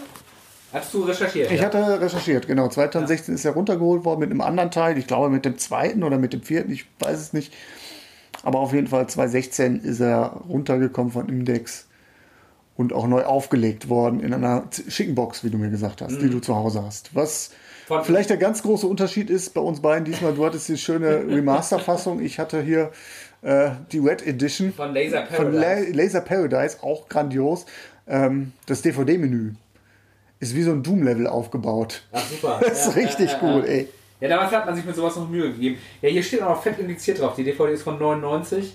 Aber wir haben offensichtlich, bei das haben wir auch schon festgestellt, ich habe die äh, ähm, auf der ähm, wirklich sehr schönen Box. Ich, ich kann auch mal den, den Händler äh, äh, sagen, beziehungsweise das Label, das ist Turbine Medien. Ich, äh, in jedem Podcast, wo ich kann, weise ich darauf hin, wie toll das ist, äh, weil die wirklich schön, also wenn die sich für einen entscheidenden Film rauszubringen, dann geben die sich auch müde. Ne? Also, die haben jetzt letztens zum Beispiel leider schon ausverkauft äh, Twister aus den 90ern nochmal neu rausgebracht mit einer, einem Mediabook, wo dann einmal eine Dolby Atmos Spur drauf ist für Kinofans und äh, das eine war Dolby Atmos und das andere war, ähm, äh, war auch noch eine besondere Tonspur drauf. Auf jeden Fall, haben- die geben sich immer sehr viel Mühe und das, das merkt man auch Hellraiser 3 an oder der ganzen Hellraiser Trilogie, die ich ja quasi mit dieser Box Entdeckt hast, will ich erst. ja, entdeckt nicht zum ersten Mal gesehen habe, weil wir, wir haben es ja gerade gesagt, die waren 2016 äh, indiziert. Und wenn du, sagen wir mal, nicht sehr auf der Suche nach diesem Film warst und dich sehr bemüht hast, die irgendwie zu bekommen, dann hast du die auch nicht gekriegt. Das war ja nicht so, was du mal am Tisch bei, bei irgendeinem Großhändler gefunden hast. Ja. Insofern ist tatsächlich Hellraiser mehr oder weniger an mir vorbeigegangen. Ich hatte mal den vierten in der geschnittenen Fassung im Fernsehen gesehen. Ähm, und das war so mal, aber natürlich ist, ist die, die Figur des Pinheads ähm, Wollte ich nämlich auch gerade Ja. sagen, das war auf dem Schulhof bei mir ein Mythos, der Pinhead. Weil Genau. keiner hatte das. genauso, ja. Vielleicht hat man mal irgendwo, irgendjemand hat aus dem Fernsehen was aufgenommen gehabt Ja. und da hat man das vielleicht mal gesehen. Aber im Gegensatz zu Freddy Krüger oder wer auch immer, äh, war Pinhead für mich immer irgendwo, ja, eine, eine eine Figur, die war weit weg. So, und das muss Ja. auch richtig krass sein, Ja, weil ja. das hat keiner. Also muss das was richtig krasses sein. Und ich habe tatsächlich den ersten Film ja auch, glaube ich, 2016 oder so das erste Mal gesehen. Mhm. Ja. Das ist tatsächlich so, dass der ja nie so wirklich greifbar war für mich. Umso schöner, dass wir den jetzt auch nachholen konnten. So, also wir haben beide die Unrated-Fassung gesehen. Beide das wollte, unrated, ich- das ja. wollte ich nur sagen. Das ist, das ist eine Fassung, ähm, die wurde, du hast gesagt, bei dir waren die auf Englisch die wieder reingeschnittenen Szenen, also da Ja. wurden quasi Szenen noch reingeschnitten, die, die in der Kinofassung nicht dran waren, die sind auch in 4 zu 3. Ja. Äh, die sind in der äh, Turbine Medien äh, auch drin. Da sind Ich sage jetzt mal hier. Werbung der Markennennung, aber unbezahlt. Unbezahlte Werbung. Unbezahlt. Hey, wenn Turbine Medien mich bezahlen will, gerne. Ich bin ja von dem Produkt total überzeugt, aber es ist tatsächlich umsonst. Ich bin halt wirklich Fan, Fan von diesem Label. Ne? Ja. Und ähm, da sind die synchronisiert, aber auch in 4 zu 3 und tatsächlich auch in schlechterer Bildqualität als. Also es ist schon auffällig. Nichtsdestotrotz äh, finde ich, da, ähm, dass die Szenen schon ein bisschen, also einmal, also ich dachte am ersten Moment so, ich habe den ja vorher nicht gesehen, und dachte, ah okay, das ist deswegen unrated, weil man da einmal Brüste sieht am Anfang. Ne? Und das ist gar nicht mit mehr Gore, weil das dauert sehr lange, bis dann mehr Gore gezeigt wird in diesen rausgeschnittenen Szenen. Ja, aber insgesamt ist es schon ganz interessant, das mal zu sehen. Und dann auch sehr klar zu erkennen, wo wurde der Schnitt damals gemacht. Und in einigen Fällen ist es wegen Pacing, in anderen Fällen ist es ganz eindeutig, weil in eine nackte Brust durchs Bild rennt oder halt Gore drin war. Ne? Ja. Nahaufnahme. Nee, spannend. Hellraiser 3. Sollen wir Ja. über die Figur der Journalistin reden? Ja, vielleicht einmal, wer, wer den Hellraiser nicht kennt, den ersten Teil, äh, will ich jetzt gar nicht viel rezitieren. Das ist aber ein richtiger Klassiker, so kann man es ja auch sagen. Ne? Ähm, es geht um, ja, um, um, um, es ist ein Film über, ja, wie kann man es denn so mal grob zusammenfassen, ohne dass man den Film erzählt. Es geht um verbotene Gelüste, die bestraft werden von Genau. dämonischen Wesen, den sogenannten Zenobiten. Genau. Und Main Zenobit, der ganz große Star in der Truppe, ist Pinhead. Habt ihr sicherlich schon mal gesehen. Das ist dieser weiße Kopf mit den ganz vielen Nägeln im, Ko äh, äh, im, im Kopf und im Ja, Gesicht. oder Nadeln, ne? Sind's Nadeln Nägel oder Nee, Nägel? Ich sind glaub, Nägel ne? sind es. Ja. Und Genau. mit diesen Schachbrettmuster. Genau, ganz ikonische Figur, habt ihr sicherlich schon mal gesehen. Der erste Teil ist ein hochsexualisierter Horrorfilm, so würde ich sagen. Ja. Sehr ernsthaft in der Tonalität. Sehr unangenehm auch. Sehr unangenehm mit, also das muss man sagen, also Practical Effects unglaublich, ne, was da Ja. an Ideen reinfliegt. Ja. Ist, äh, also wenn man den damals gesehen hat, kann ich mir echt gut vorstellen, dass man da vom, vom, vom Stuhl geflogen ist. Ja. Aber halt, wie gesagt, von der Tonalität ein sehr, ein sehr düsterer und be beklemmender Film. Das sollte man vielleicht mal im Hinterkopf halten, wenn wir jetzt tatsächlich über Teil 3 reden. Ja, und, und vielleicht auch nochmal, ähm, was mich an Hellraiser 3 äh, überrascht hat, Clive Barker hat ja durchaus noch mitgeholfen, der ja äh, das Mastermind war hinter dem ersten, der vor allem Autor ist, aber halt auch den ersten gedreht hat. Und die, äh, der hat immer eine sehr, also wenn, wenn du andere Filme von ihm gesehen hast, wie so Midnight Meat Train oder einen äh, Book of Torment oder so, das hat immer dieses, dieses, hat eine sehr unangenehme, ähm, sehr unangenehmen Vibe an sich. Also das, ist, das ist nicht diese Art von Horror, wo du danach, wo du ein was ein Fest ist, wo du denkst, ach, das ist aber lustig, ne? Und guck mal hier, wie dem der das Gesicht wegfliegt, ne? Ja. Das hat diesen, diesen Comedy-Anstrich nicht, sondern das ist immer, es berührt einen auf eine unangenehme Art, zumindest mich auf eine unangenehme Art und Das Weise. ist immer so okkult angehaucht, häufig, Genau, ja. ja. genau. Und tatsächlich diese, diese Motive, die halt dich selbst auch bedrücken, weil du dich selbst schlecht fühlst, weil du, wenn du diese Gelüste hast, es geht ja auch um Triebauslebung und so, Ja, genau. damit spielt er halt schon sehr, sehr ja, ja, stark. genau, ja. Ne? Also sehr, eigentlich auch typisch Horrorfilm, sehr moralisierend, aber halt noch so ein bisschen, ja, wenn du dich selbst daran siehst, fühlst du dich da etwas mulmig. Genau, es be berührt irgend sowas, so die dunklen Seiten. Ja, genau, Stein, das ne? ist gut gesagt, ja. Und ähm, genau, und, und ein, ein wichtiges Objekt in diesem Film ist immer die Puzzlebox. Das ist eine kleine viereckige Box, ist quasi das Portal in die Hölle, wo diese Xenobiten rauskommen. Ja, der Zauberwürfel für Horrorfans sozusagen. Genau, ja. Kann, man- kann man übrigens als Replik kaufen, wenn man, wenn man auf, so, so, also auf sowas steht. Ja, das vielleicht als Voranführung zum Teil 3, denn Teil 3 gilt wahlweise als Höhepunkt oder Tiefpunkt der Serie, weil der Film eine andere Richtung einschlägt. ja. Einige sagen total misslungen, weil gerade dieser düstere Touch flöten geht. Andere sagen aber auch, ja, der Film hat was, weil er das, den Mythos von Pinhead weiterspinnt. Ja, Und- und eine Background, noch mehr eine Background-Story Ja, als genau. der zweite schon. Ja. Ja, genau. Ähm, ich ich habe ja den zweiten auch gesehen, der, äh, also der erste ist quasi so, so sowas, ja wie Episode 4, es begründet den Mythos, es ist alles noch sehr, ja rudimentär ist zu viel, aber es ist, es ist, du hast sehr viel das Gefühl, da steckt noch mehr dahinter, ne? und, ohne dass es erzählt wird und es, macht sehr schön dieses Worldbuilding und diesen Mythos aufbauen und der, äh, der, der zweite dreht dann komplett am Rad, wenn du mich fragst, also ähm, der, der, Den habe ich leider nicht gesehen. er spielt zum Teil auch in, so, in dieser Höllendimension der Xenobiten äh, mit, mit einer Art äh, ja, pulsierendem Gottheit, im, im, äh, die einfach nur ein leuchtender Kegel ist. Ähm, und auch der hat eine sehr, sehr unangenehme äh, äh, sexualisierte äh, Gewalt da drin.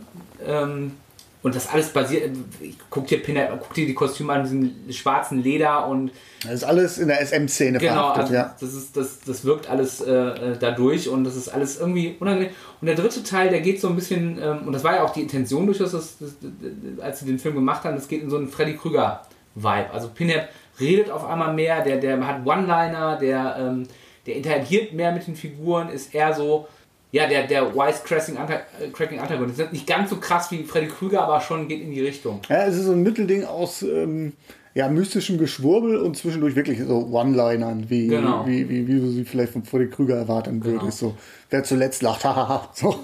Aber um mal vielleicht meine persönliche Bewertung reinzugeben, in, in, in, ich kenne nur die ersten vier, es gibt ja, glaube ich, inzwischen acht. Ich glaube neun, sogar neun. acht, irgendwie. Keine es Ahnung. ist ja auch immer wieder die Rede von Reboot. Ich kenne nur die ersten vier.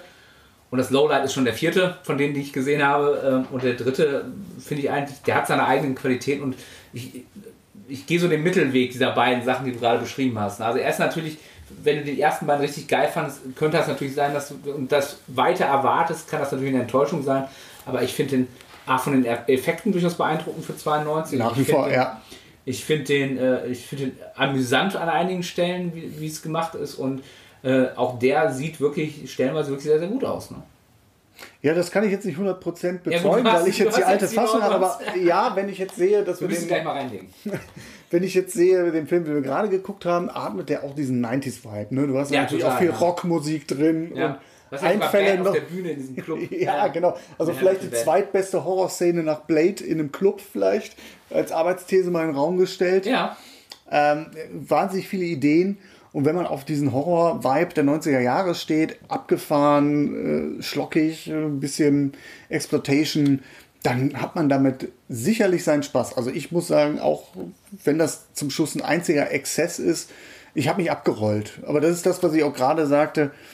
Ich kann das auch nicht 100% ernst nehmen. Das Nein, ist nein, nie ein Film, wo ich irgendwie sage, da denke ich jetzt ernst dafür nach oder das ist reaktionär oder Ja. so. Ich gucke mir das an und denke, für die Schauwerte, Ja. für, für, für die Doofheit manchmal gewollt ist, manchmal aber auch unfreiwillig. Dafür ist das genau das, was man in Halloween Ja. sehen will. Und was ich echt beeindruckend finde, das ist ja, wenn du dir die Produktionsgeschichte des Films anguckst, ist das ja äh, ganz spannend. Die haben den in sechs Wochen runtergekurbelt. Ne? Und äh, äh, ähm, wer ist der äh, Regisseur nochmal? Hancocks, glaube ich. Ne? Mann, die DVD ist so billig, da steht nicht mal Kerstin Crew hinten drauf. ähm, der, hat, der war ja auch berühmt dafür, so ein Arbeitstier zu sein mit äh, langen Shooting Hours. Also äh, der Pinhead-Darsteller hat mal gesagt, er, also er war ja teilweise 17 Stunden am Set. ähm, und äh, Vor allem mit dem Nägel im Kopf, ey. mit dem Nägel. Da Spaß. kannst du dich nicht mal kurz hinlegen. Ne? Wollen wir was essen oder ist so? auch spannend, Peter Jackson war ja beim Gespräch äh, äh, für Hellraiser 3 und hat gesagt, er konnte das nicht machen, weil bei ihm wäre das komplett in Comedy abgedriftet. Der hatte schon überlegt, wie man, äh, bei ihm hat schon auf jeden Fall eine Szene gegeben, wie Pinheads Kopf irgendwo gegen die Wand geschlagen wird und der hat die ganzen Nägel dann im Kopf hängen. Ähm, aber was soll ich sagen, also äh, der wurde sehr schnell untergekurbelt, die Sets waren alle nah beieinander, das, äh, um, um auch parallel drehen zu können. Äh, der hat den direkt vor Ort geschnitten, also äh, ähm, was dazu geführt hat, dass dann auch so äh, Schauspieler sich auch ihre Leistung gar nicht, im Zweifelsfall gar nicht erstmal angucken konnten, wie, es, wie hat die Szene überhaupt funktioniert. Und ich finde, Dafür ist dafür ordentlich. ist der richtig ordentlich. Also Ja. da gibt es da gibt's viele, viele, viele Horrorfilme, die viel, viel, viel schlechter sind. Ne? Und der hat, äh, wie gesagt, tolle Practical, der hat tolle Ideen auch. Also die Xenobiten, also dieser Camera Head, also der, der Kameramann der Journalistin wird nachher auch in einen Xenobiten verwandelt und hat da quasi die Kamera ist dann in seinen Kopf gepflanzt. Ja, Ähm, gleich die Frage, ob das ein Thema ist, auch Ja, ein unterschwelliges. Genau, und, und äh, ja, nee, also dafür, ähm, also ich, will, ich würde ihn nicht als mein Highlight der Trilogie, äh, dieser, wenn du nur die Trilogie betrachtest, nehmen, aber er ist sicherlich auch äh, kein, aus, aus Kontext dieser Art von Horrorfilm kein, kein schlechter Film. Und da beschwerst du dich anfangs, was ich dir für Filme ausgesucht habe. Du redest über beide hier so richtig, richtig begeistert. Da habe ich dir noch Gefallen denn? Getan. kommen von, von, von zwei absoluten Genre-Klassikern. Ja, Die- gut, die muss man auch erstmal haben. Ne? Ja, also, äh, ja gut. Geht noch besser, verspreche ich dir. Aber gut, gehen wir jetzt mal vielleicht zu der Journalistenfigur, es die wir komische. Monster-Wrestling-Film ist, den du mal hattest. Ja, da hätte man tatsächlich auch mal die äh, Produktion einer TV-Crew beleuchten können. Äh, bring mich nicht auf falsche Ja, Ideen. okay, Entschuldigung. Monster Brawl war das. Monster, Monster, oh Gott, ja. Ja, aber Hellraiser 3, journalistische Figur. Wie wird sie denn eingeführt? Sie heißt Joey Summer Summerskill. Summerskill, genau. Schauspielerin kennt man, zumindest Trekkies kennen sie. Ja, ne? Terry Farrell, die spielt in Deep Space Nine, ist das, ne? ja, genau, Lieutenant Dex. Dex. Ja, Genau. Also eigentlich noch ein bekanntes Fernsehgesicht zumindest. Mhm. Und sie macht ihren Job ganz gut. ja, also sie ist, sie ist kein Totalausfall, das kann man so sagen, ja. Sowohl schauspielerisch als auch, wenn wir jetzt die Journalistenfigur auf analytischer Ebene betrachten. Ja, ja. Also sie, sie spielt eine äh, erfolglose Fernsehreporterin auch. Ja, ist sie erfolglos oder wird sie klein gehalten? Das ist, glaube ich, die Frage. Ja gut, aber das, das, das, äh, Eine schließt das warum, andere sie, nicht. warum sie erfolglos ist, habe ich ja, Ja, nicht gut, gesagt. du alter Haarspalter. Das kann ja durchaus äh, zusammenhängen, ne, dass sie klein gehalten wird und deswegen erfolglos ist. Nein, aber sie würde ganz gerne andere, äh, äh, andere Stories machen, als die, sie macht. Und äh, Ja. wird dann Sie ist das hübsche. TV-Gesicht, Ja, genau. die für leichte Soft News gerne besetzt wird. So ein bisschen Genau. wie Jane Fonda in, ähm, ach, wie heißt der denn jetzt? Der Atomfilm. Ach, den haben wir doch auch zusammen geguckt. Äh, äh, äh. Ah. Ich komme nicht drauf. Ich auch nicht. Reicht mal nach. Reiche ich gleich nochmal nach. Kurzer Einwurf. Gemeint ist an dieser Stelle der Klassiker Das China-Syndrom von 1979. In dem Film wird die von Jane Fonda gespielte Journalistin bei einem PR-Termin in einem Atomkraftwerk zeugen, wie Kalifornien nur haarscharf an einem Supergau vorbeischraubt. Gegen die Widerstände der Atomlobby und der eigenen Redaktion bringt sie den Störfall ans Licht. Dieser Film ist auch deshalb so bemerkenswert, weil er nur wenige Tage vor dem echten Störfall in dem Reaktor Three Mile Island in die Kinos kam. Eine ausführliche Besprechung gibt's natürlich bei uns auf journalistenfilme.de. Wo sie aber auch äh, eine Nachrichtenreporterin spielt, die nie ernst genommen wird von den Männern in der Redaktion, immer für die, für die, für, für die gleichen Themen besetzt wird und einfach nur ihr Gesicht in die Kamera halten darf. So ähnlich startet sie ja auch. Und äh, Ich glaube, sehe übrigens, dass das wirklich, also ich weiß nicht, wie es dir geht. Ich, jetzt arbeite ich ja beim Radio, das ist ja nochmal ein anderes Medium als, als äh, die Zeitung. Aber äh, ich habe tatsächlich erlebt, dass attraktive Kolleginnen aufgrund ihrer Attraktivität weniger ernst genommen wurden. Ja, definitiv, sonst wäre es ja kein Thema. Ja. Absolut nicht. Also Aber- ist jetzt nicht so weit hergeholt. Nee, da, der- das der nicht, Talk, aber ja. ich äh, wollte eigentlich immer die These gleich in den Raum werfen, dass es schon auch eine leichte Empowerment-Geschichte ist für die 80er Jahre. Ja, weil der Film sich- auch von 92. Ja, gut. auf, auf der Schwelle der 80er bis 90er. Ja, aber für die Jetzt damalige Zeit, gehabt, ne? für, für die damalige Zeit, äh, ja, ja. Gebe ich dir völlig recht. Ja, sie steht also im Krankenhaus, Reportagesituation, sagt irgendwas von wegen, wir sind hier an einem Ort der Nacht, wo Nacht für Nacht Blut fließt und äh, die Arschlöcher von der Redaktion, die haben mich jetzt hier hingeschickt und es wird offensichtlich, dass sie da eigentlich noch gar nicht richtig dreht, weil im Krankenhaus nichts passiert. Da ist sie dann vielleicht noch anfangs nah an Macy aus Basket Case 2. Sie will eigentlich Blut sehen, sie will eine reißerische Story haben. Sie sagt, äh, jetzt darf ich mal ins Krankenhaus und dann passiert hier nichts, Leute. Was ist das für ein Scheiß? Dann sagt der Kameramann noch, der Doc, ja, äh, ist schon nicht so, dass die jetzt die Leichen nur vor dir versteckt halten, nur weil du hier bist. Es ist jetzt einfach blöd und beim nächsten Mal lauert die große Story schon um, um die Ecke. Ja. Und das tut sie auch. Im wahrsten Sinne des Wortes. Denn kaum ist ihr Kameramann weg. Warum sie noch im Krankenhaus verweilt, weiß kein Mensch, aber sie ist noch Vielleicht da. ist der Kaffee so gut. Vielleicht ist der Kaffee so gut, auf jeden Fall ist der Kameramann nicht griffbereit. Da wird dann ein Notfallpatient in die Klinik gefahren und er ist blutüberströmt und Ketten hängen aus ihm raus und sie rennt hinterher, darf aber eigentlich gar nicht in, in den OP-Saal, kann aber dann in dieser Aufregung noch in den OP-Saal schlüpfen und sieht dann halt, wie dieser Mann, dieser unglückselige Typ, durch irgendwelche energetischen Vorkommnisse zerfetzt wird von den Ketten. Also irgendwie Blitze fahren durch ihn durch, irgendeine Macht ergreift Besitz von ihm und er wird zerfetzt. Und sie steht da, wird auch noch, kriegt die ganze Suppe natürlich auch ab und steht da. Und kann nicht darüber berichten, weil wir sind ja beim Fernsehen und ohne Bilder keine Story. Ja, und, und da, da verliert sie mich aber auch schon als, als äh, Journalistin, wenn du so willst, was, was dann im, Nachhinein passiert. Sie versucht ja diese äh, Geschichte irgendwie greifbar zu machen, sie versucht ja diese, diese Freundin von dem Opfer ausfindig zu machen, schafft das auch.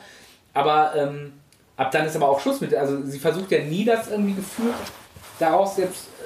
Also du hast nie das Gefühl, da wird jetzt irgendwas Handwerkliches gemacht. Sie, Ja. sie dreht nicht, sie sammelt keine Fakten in dem Sinne, indem sie auch mal vielleicht mit dem Krankenhaus, also, äh, also nicht, dass ich dem Film das vorwende, weil darum geht es ja nicht. Wo sind hier die Rechercheergebnisse? Genau, Ja, ja, genau. aber, aber das ist natürlich, Kann ich mal bitte den Ausweis sehen? genau, aber da wird diese Figur natürlich aus journalistischer Sicht über Bord geworfen. ne? Ja, ja, klar, sicher. Also sie verlässt die berichtende Funktion und wird dann nachher zu der typischen Schnüfflerin, wie sie halt in jedem x-beliebigen Horrorfilm eingenommen wird. Genau, sie, sie, sie ist der Normalo, der in diese Welt abtaucht. Ne? Genau. Aus, aus einem vielleicht aus einer beruflich motivierten, ja nicht motivierten, aber einer beruflich intendierten Neugier heraus. Ja. Weil sie gerade zufällig vor Ort war, weil sie als Außenstehende aus einem Krankenhaus berichtet, macht sie halt einfach weiter. Aber nicht, dass sie nachher damit Ergebnissen um die Ecke kommt. Und wir haben auch, glaube ich, keine Szene, wo sie in der. Doch, wir haben danach eine Szene in der Redaktion, wo sie aber sich nur dafür rechtfertigen muss, weil ihr keiner glaubt, weil es keine Bilder gegeben hat. Da wird nämlich gesagt, so, ja, was hast du denn da gesehen? Das wirst du doch wahrscheinlich halluziniert haben. Weil sonst hätten wir was in, den, in einem Polizeibericht oder so gesehen. Das ist so die einzige redaktionelle Szene, die du dann noch siehst. Danach haben wir nichts mehr. Also sind wir mal ehrlich, es würde genauso in der Redaktion laufen, wenn du mit so einer Story um die Ecke kommst sagt dein Redaktionsleiter so, ja, wo sind denn Bilder oder wo hier Polizeibericht? Und selbst mit Bildern wirst du wahrscheinlich heutzutage nicht weiter. Ja, aber was ich dann Ja. doch andersrum sagen würde, doch, äh, ist, dass sich dann nachher dafür keiner interessiert. Weil wenn sie doch da vom Felsenfest überzeugt ist, dass da was passiert ist, Ja. dann müsste doch jemand zumindest sagen, so, hey, dann geh der Sache doch mal nach. Mhm. Das interessiert ja irgendwie keine Sau, dass da jetzt jemand in einem Krankenhaus zerfetzt wurde. Also, Also die Redaktion in Basket Case 2 hätte gesagt, okay, wir stellen jetzt erstmal eine ganze Belegschaft ab, um die Geschichte zu covern. Die, die UFO-Geschichte kann hinten anstehen. Wir machen jetzt erstmal Genau. die Typen, ja. die sind völlig, obwohl sie irgendwie auf Sensationen angewiesen sind, das ist auch da anfangs sensationalistisch aufgeladen. Ja, Sie verlässt aber diese Ebene, ja, ohne dass sie dann wirklich einen beruflichen Konnex hätte. genau. Und nachher wird sie ja quasi die, die Heldin, sie ist ja die Heldin des Films und nachher äh, ähm, wird sie ja auch quasi diejenige, die die Xenobiten besiegen soll. Genau, sie ist dann jetzt hier klassisch die Heldin. Wobei ich diese Redaktionssequenz nochmal ganz interessant finde, weil wir haben einen ganz komischen Cut nach dieser Szene. Sie ist völlig traumatisiert, sie fährt mit dem Bus nach Hause. Auch die Frage, sagt das was über prekäre Arbeitsverhältnisse aus, wenn sie von dem Krankenhaus mit dem Bus fahren muss? Nein, weil sie ihr gehört ein Apartment in New York City. und sie hat ja ein Auto, weil wir sehen es ja in anderen Szenen, sehen wir ja, wie sie Auto fährt. Und wir sind in New York, da kann man auch gut auf das öffentliche Verkehrsnetz mal zurückgreifen. Genau so ist es. Ja, ich hatte erst vermutet, äh, ist das vielleicht nochmal ein Kommentar zu den schweren Beschäftigungsverhältnissen im Journalismus. Ich ist es aber nicht. Der Frau geht's gut. zumindest, zumindest finanziell. Ja, seelisch, Seelisch weiß ich nicht. lassen wir mal dahingestellt. Aber äh, dann hast du diesen Schnitt in diese Redaktion und wir sehen sie irgendwie in einer Talkshow-Sequenz. Kamera zoomt raus, wir stellen fest, dass wir eine Film im Filmsequenz haben. Sie schauen sich die, den Auftritt in der Talkshow vom Vorabend an und es gibt so eine Manöverkritik, wo der Aufnahmeleiter oder was auch immer, was er für eine Position da hat, sagt, ja, geht gar nicht dein Auftritt, du musst mir Bein zeigen. Wo sie sagt, guter Spruch übrigens, ich stehe für heiße Stories, nicht für heiße Röcke. Deswegen komme ich so ein bisschen auf dieses. So, interessant, 1992, wann, wann war der Fox-Skandal? Ja, der war jetzt, du meinst das, was sie bei Bombshell jetzt Ja, gezeigt genau. haben. Das war ja schon weit in die 2000er. Ja, rein, aber ne? offensichtlich äh, ähm, gab es ja offensichtlich schon mal jemanden, der erkannt hat, dass da irgendwas vonstatten äh, geht. Ne? Wird hier aber weggelächelt. Ja. Ne? Sie hat einen Kesselspruch, sie ist schlagfertig, das Ja. finde ich ganz gut an der Stelle. Ne? Sie lässt sich da nicht unterbuttern. Ist dann auch in der nächsten Szene im Club, wo sie dann erst mal recherchiert. Natürlich auch völlig zugeknöpft. Da Ja. Ist auch geil. keine Kompromisse. Aber in der nächsten Szene siehst du direkt, also in dieser Clubszene, Schwenk, Kameraschwenk, direkt die Brüste. Ne? Ja, aber Meine Damen und wie Herren. gesagt, was ich vorhin sagte, aber in der Cutscene, also in der, nur in der Unrated-Fassung jetzt in der amerikanischen Kinofassung natürlich nicht. Das ist zünftig gewesen. Ja. Aber da muss ich dann doch sehr hart lachen. Ab- auch, da der Film, Haut kein Thema, ein paar Titten auf gar keinen Fall. auch da der Film natürlich voyeuristischer, als er sich gibt. Ja. Äh, vielleicht nur ganz kurz, um den Rechercheplot zu erzählen oder anzureißen. Wie kommt sie eigentlich darauf, in diesem Club zu recherchieren? Sie stellt nämlich fest, dass die Spur zu einem Nachtclubbesitzer führt, der eine Skulptur im, bei sich zu Hause hat, eine obskure Skulptur, die er erstanden hat, wo Pinhead drin wohnt und nur darauf wartet, äh, in die weltliche Dimension fortzuschreiten. So ist es. Und äh, das ist übrigens eine direkte äh, Analogie zum zweiten, nämlich da das ist quasi das Ende, dass er in, diesen, in diese Skulptur eingesperrt wird. In diesen Ah, okay. Ja gut, das wusste ich nicht, aber äh, er hat auf jeden Fall eine Agenda. ja, äh, äh, Leute häuten und fressen. Dieser Clubbesitzer ist ein ziemliches Schwein, ne, dass das äh, jeden, jeden Abend eine andere äh, klar macht. Und äh, dann gibt es eine sehr obskure Sexszene, die irgendwie. JP Morgan heißt der Typ. Ja, JP Morgan, ja. Und, und äh, also es, es ist äh, sehr obskur und dann äh, quasi erklärt er ihr so, ich hatte meinen Spaß mit dir, du haust jetzt besser ab und dann wird sie von Um es gehäutet. mal, um es mal plastisch zu gefressen. zeigen, es ist wirklich ein Schönling, der wirklich denkt, also der am liebsten mit sich selbst schlafen würde, Ja. sich die so Bizep. Bizeps küsst, während er Sex hat, die Kippe im Mund und äh, die Frau, also der wird das sicherlich keinen Spaß gemacht haben, so wie er da sich abmüht. Ja, ja, ja, ja. Wunderbar overacted, muss ich sagen. Ja. Also die Figur, also wenn du einen Bösewicht, Bösewicht designst, dafür ist der gut. Ja das und ist sofort ein Arschloch. alles, alles, was ihm passiert, das hat, passiert Hat er ihm verdient. Ja, also genau. da erfüllt voll und ganz seinen Zweck. Ja. Widerliches Schwein. Aber das weiß der Film auch, dass er ein Schwein ist und lässt ihn dementsprechend auch nachher über die Klinge springen. Genau, genau, ja. Ähm, und äh, äh, wo waren wir stehen geblieben? Eigentlich hat es dann die Rechercheebene verlassen. Sie forscht noch, das muss man ihr zugute halten, aber ohne redaktionellen Auftrag. Sie erfährt ein bisschen was von der Backstory, bringt uns das nah, beziehungsweise dadurch, dass sie das erfragt, ähm, kriegen wir das mit. Recherchemethoden sind die einer, einer Schnüfflerin. Ja. Bricht auch mal in einem Atelier ein, holt sich ein paar Infos, die sie eigentlich sonst nicht zugesteckt bekommt. Genau. Aber sag mal, nichts, nichts, wo du jetzt sagen würdest, also vielleicht mal abgesehen von dem Einbruch in dieses, in dieses Atelier eventuell, ähm, nichts, wo man jetzt moralisch ihren Strick draus drehen könnte, oder? Nee, würde ich jetzt nicht sagen. Also Ja. im Kanon der HorrorjournalistInnen würde ich sagen, gesundes, Ja. gesundes Mittelfeld. Ja, also moralisch schon Gail Weathers überlegen, aber äh, noch nicht top-notch.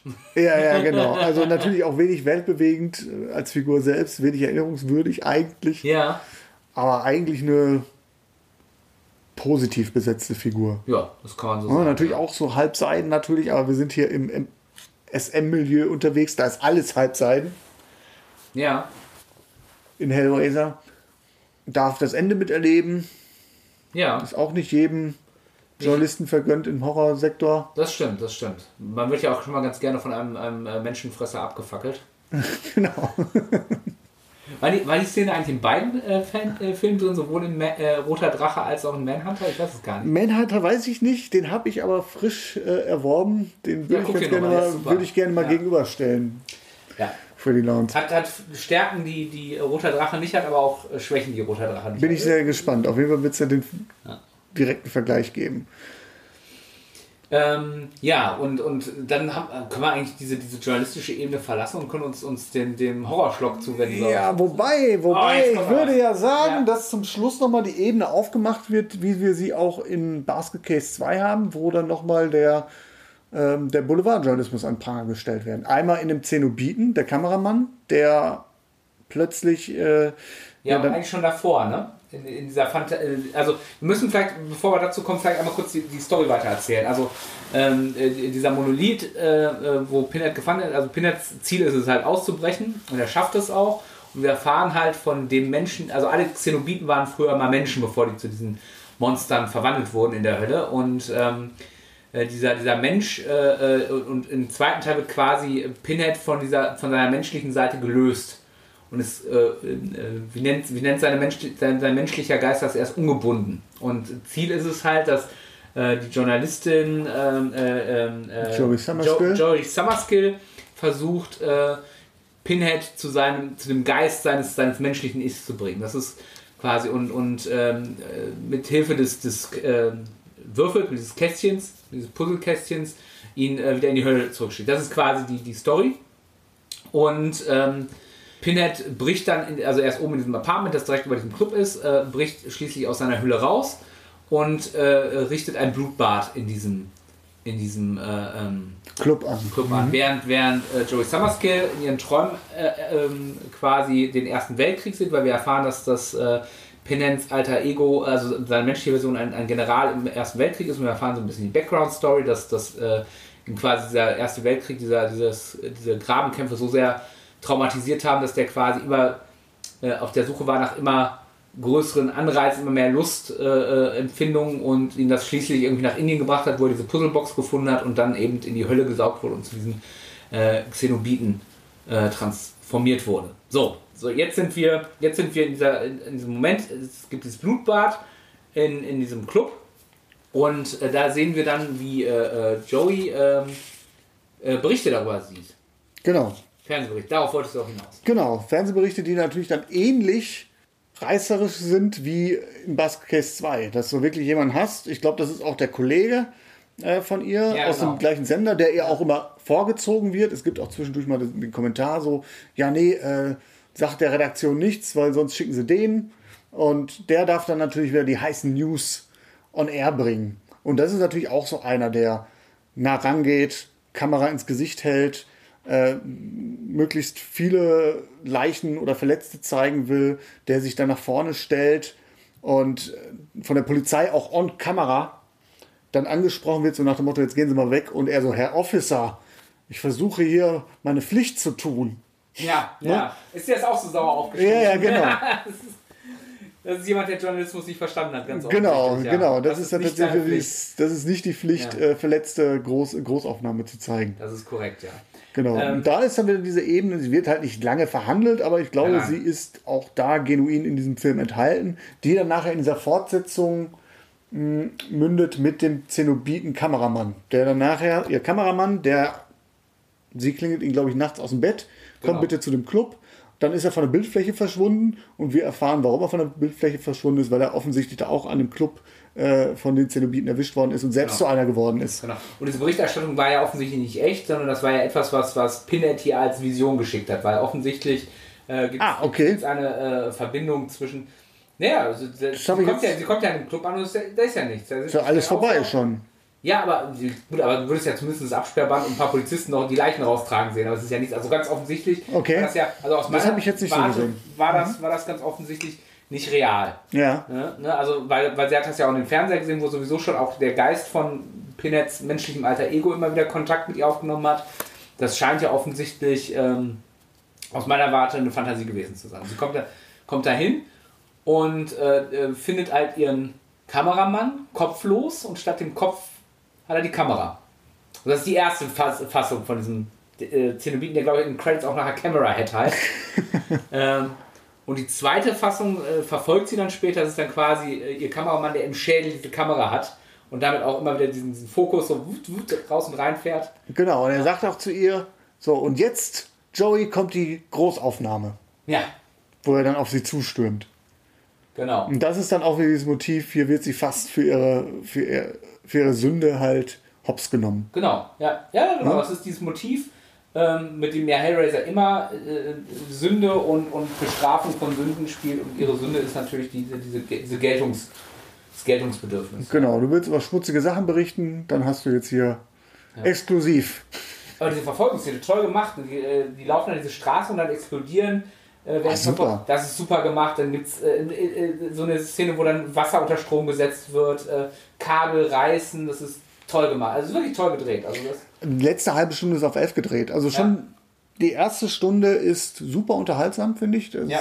keine, kein Moment dabei, wo ich sage, boah, jetzt drück mal auf die Tube, Alter, das ist mir zu langweilig hier. Du hast immer irgendwas passiert. Auch diese ganze Sub-Story und Backstory-Geschichte, die ist nicht langweilig, vielleicht manchmal ein bisschen debil, so sagen. ja. aber trotzdem irgendwie unterhaltsam. Und die letzte halbe Stunde, was da passiert, Ja. also da stecken Ideen für sechs Horrorfilme drin. Ja, und das, das ist, glaube ich, die ganz große Stärke des Films, die, die Ideen. Ne? Also, Ja. Und das ist auch der Grund, warum es nicht so ins Gewicht fällt, dass der so ein bisschen billig runtergekurbelt ist. Das, ist der Grund, warum es nicht so ins Gewicht fällt, dass vielleicht nicht alle auf Schauspieler auf allerhöchsten Niveau sind und äh, vielleicht nicht alle, alle äh, Sachen genug ausgeschrieben sind. Mein, Problem mit diesem Horrorfilm, ich habe es ja gerade auch äh, vorhin, das ist schon eine Weile her, äh, gesagt, äh, ich finde immer, und das merkst du dem auch an, dass, dass, der, dass der einfach so Schwächen hat im Handwerklichen. Ne? Und dass der, aber ich könnte mir zum Beispiel vorstellen, dass so ein, äh, also ich muss dann immer an so einen Film wie Get Out denken. Ne? Oder wie wir, der einfach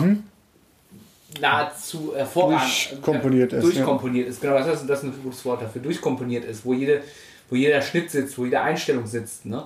Und ähm, Wo jedes Bild auch was zu sagen hast, hat und wenn du das verpasst, auch vielleicht am Ende auf dem Schlauch stehst. Genau, genau. Und das, das fehlt diesen alten Horrorfilmen so ein Ja. bisschen, ne? wo, wo es, wo es, wo, wo eben äh, bei Basket Case auch sicher, wo es eben nicht darum ging, dass, dass man irgendeine Geschichte erzählt oder irgendeine. Also in Basket Case 2 gab es zum Beispiel diese Geschichte, dass du völlig überfordert warst im ersten Moment, als, als äh, äh, der, der, ähm, der normale, in Anführungszeichen, Zwilling sich in die äh, einzige Nicht-Freak-Person in diesem Haushalt verliebt hat und dann sie offensichtlich, also offensichtlich äh, bandelt sich da eine Beziehung an, ohne dass überhaupt mal Interaktion zwischen diesen beiden Figuren gezeigt wurde. Sondern Ja, ja, gut. so, ja, wir, wir lieben uns doch. So, wir müssen zusammen weg. Weißt du, äh, für mich war es total creepy. Da kommt ein Typ, der für sie ein wildfremder Mann ist und sagt, wir müssen zusammen weglaufen hier.